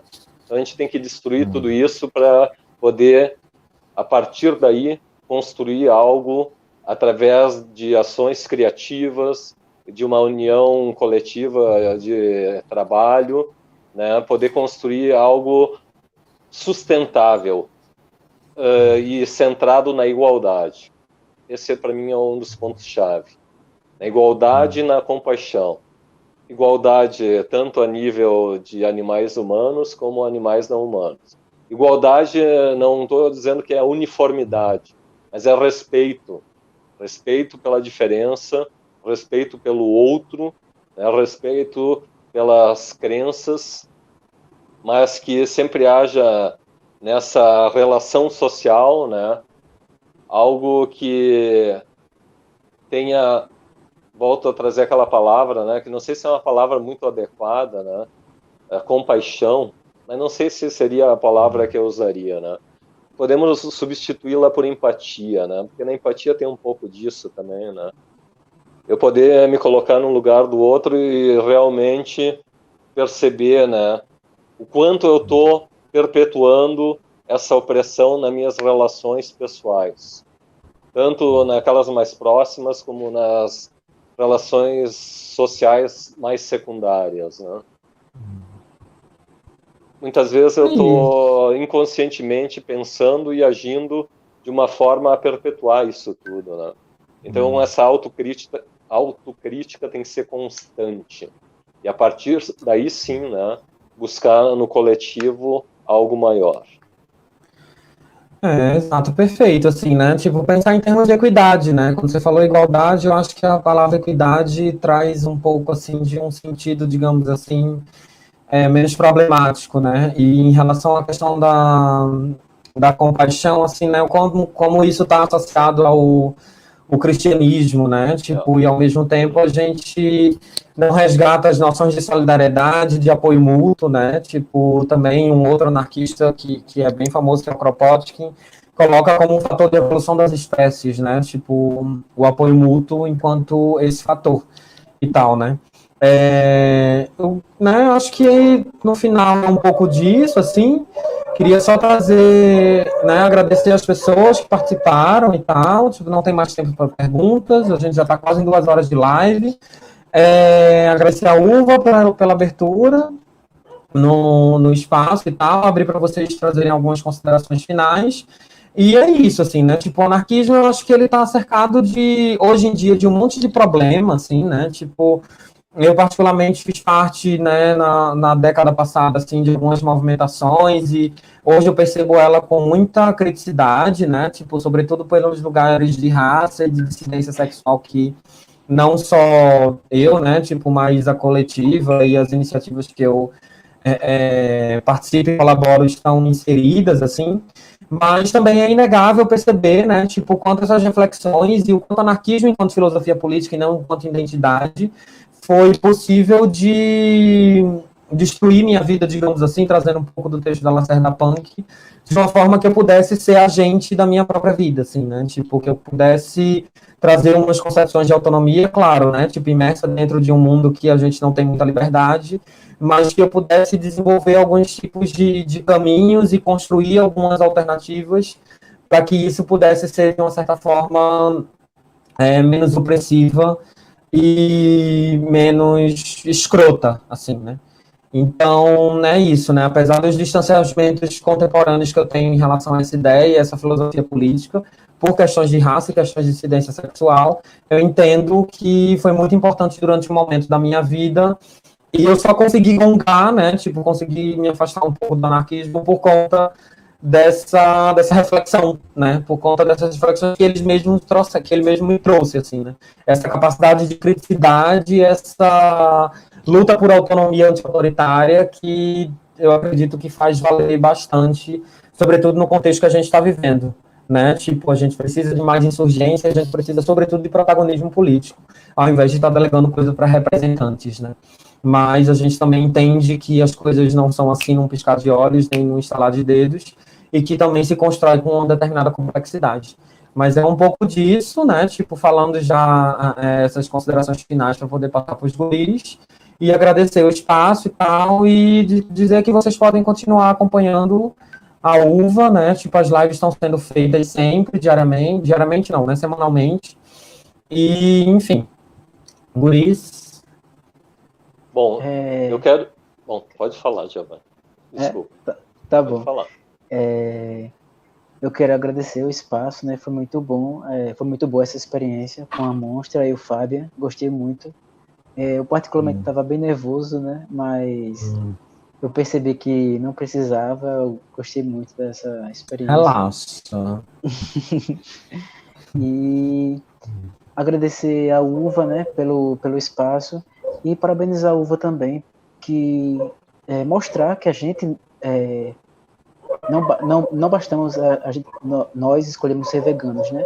E, e, e, e comer, né? Assim, acabar com a como é que posso dizer, boicotar, né? A indústria da carne, né? E não ir para teoria, né? É, não ler os livros, né? E a UVA vem mostrando que o debate teórico sobre o veganismo é muito importante com essas lives. Eu estou gostando muito, né? É, dessa oportunidade que a UVA está dando né, é, com a construção dessas lives. E acho que é isso. Bom, então eu queria agradecer primeiramente ao convite que foi feito para poder participar dessa live. Eu o privilégio de conhecer a monstra animalista e o Giovanni e poder ter tido esse momento de conversa, de diálogo com vocês dois e com o público presente, né, que assistiu a nossa live e interagiu de alguma forma. E fico muito feliz que ações como essa uh, acabam uh, se tornando visíveis, né? Ainda bem que os, uh, nós podemos utilizar esses recursos para poder ser a voz, né, daqueles que não conseguem falar. E talvez uh, isso até possa parecer uma postura de supremacia, né? Nós sermos as vozes, né? Mas não, não é isso, né? É uma questão de poder ter encontrado, uh, através de uma reflexão, uh, ter saído da Matrix, né? Ter olhado a realidade como ela se põe na, no mundo, no nosso dia a dia, e de alguma forma, né? Uh, não, não uh, nos permitir a ser destruídos por essa sociedade e conseguirmos o nosso espaço e mostrar que tudo isso que acontece, né, uh, da forma como vem sendo praticado, ele tem um objetivo, né, opressão e lucro. E a gente acaba muitas vezes no nosso dia a dia uh, não tendo a percepção, o percebimento, né, de que a gente acaba automaticamente uh, replicando coisas que nós mesmos abominamos. Então é um privilégio poder, em algum momento, né, uh, trazer as ideias tanto do veganismo como do anarquismo a público, né? E fico muito feliz em conhecer a UVA, né? União Vegana de Ativismo, que pelo que eu percebo, pelo que eu li a respeito, né, tem feito ações muito diretas, né, para atacar o problema, né, para poder chegar à raiz do problema, como o autor do livro falou, né, através de uma ação radical para poder buscar soluções, né. Pelo menos essa live de hoje acredito que para nós três e para as pessoas que viram, né, serviu como processo de reflexão e que vai dar frutos, né, individualmente, né, na no nossa própria autocrítica, a partir da fala que eu ouvi de vocês, né, na minha autocrítica pessoal e também das pessoas que nos assistiram. Então, meu muito obrigado.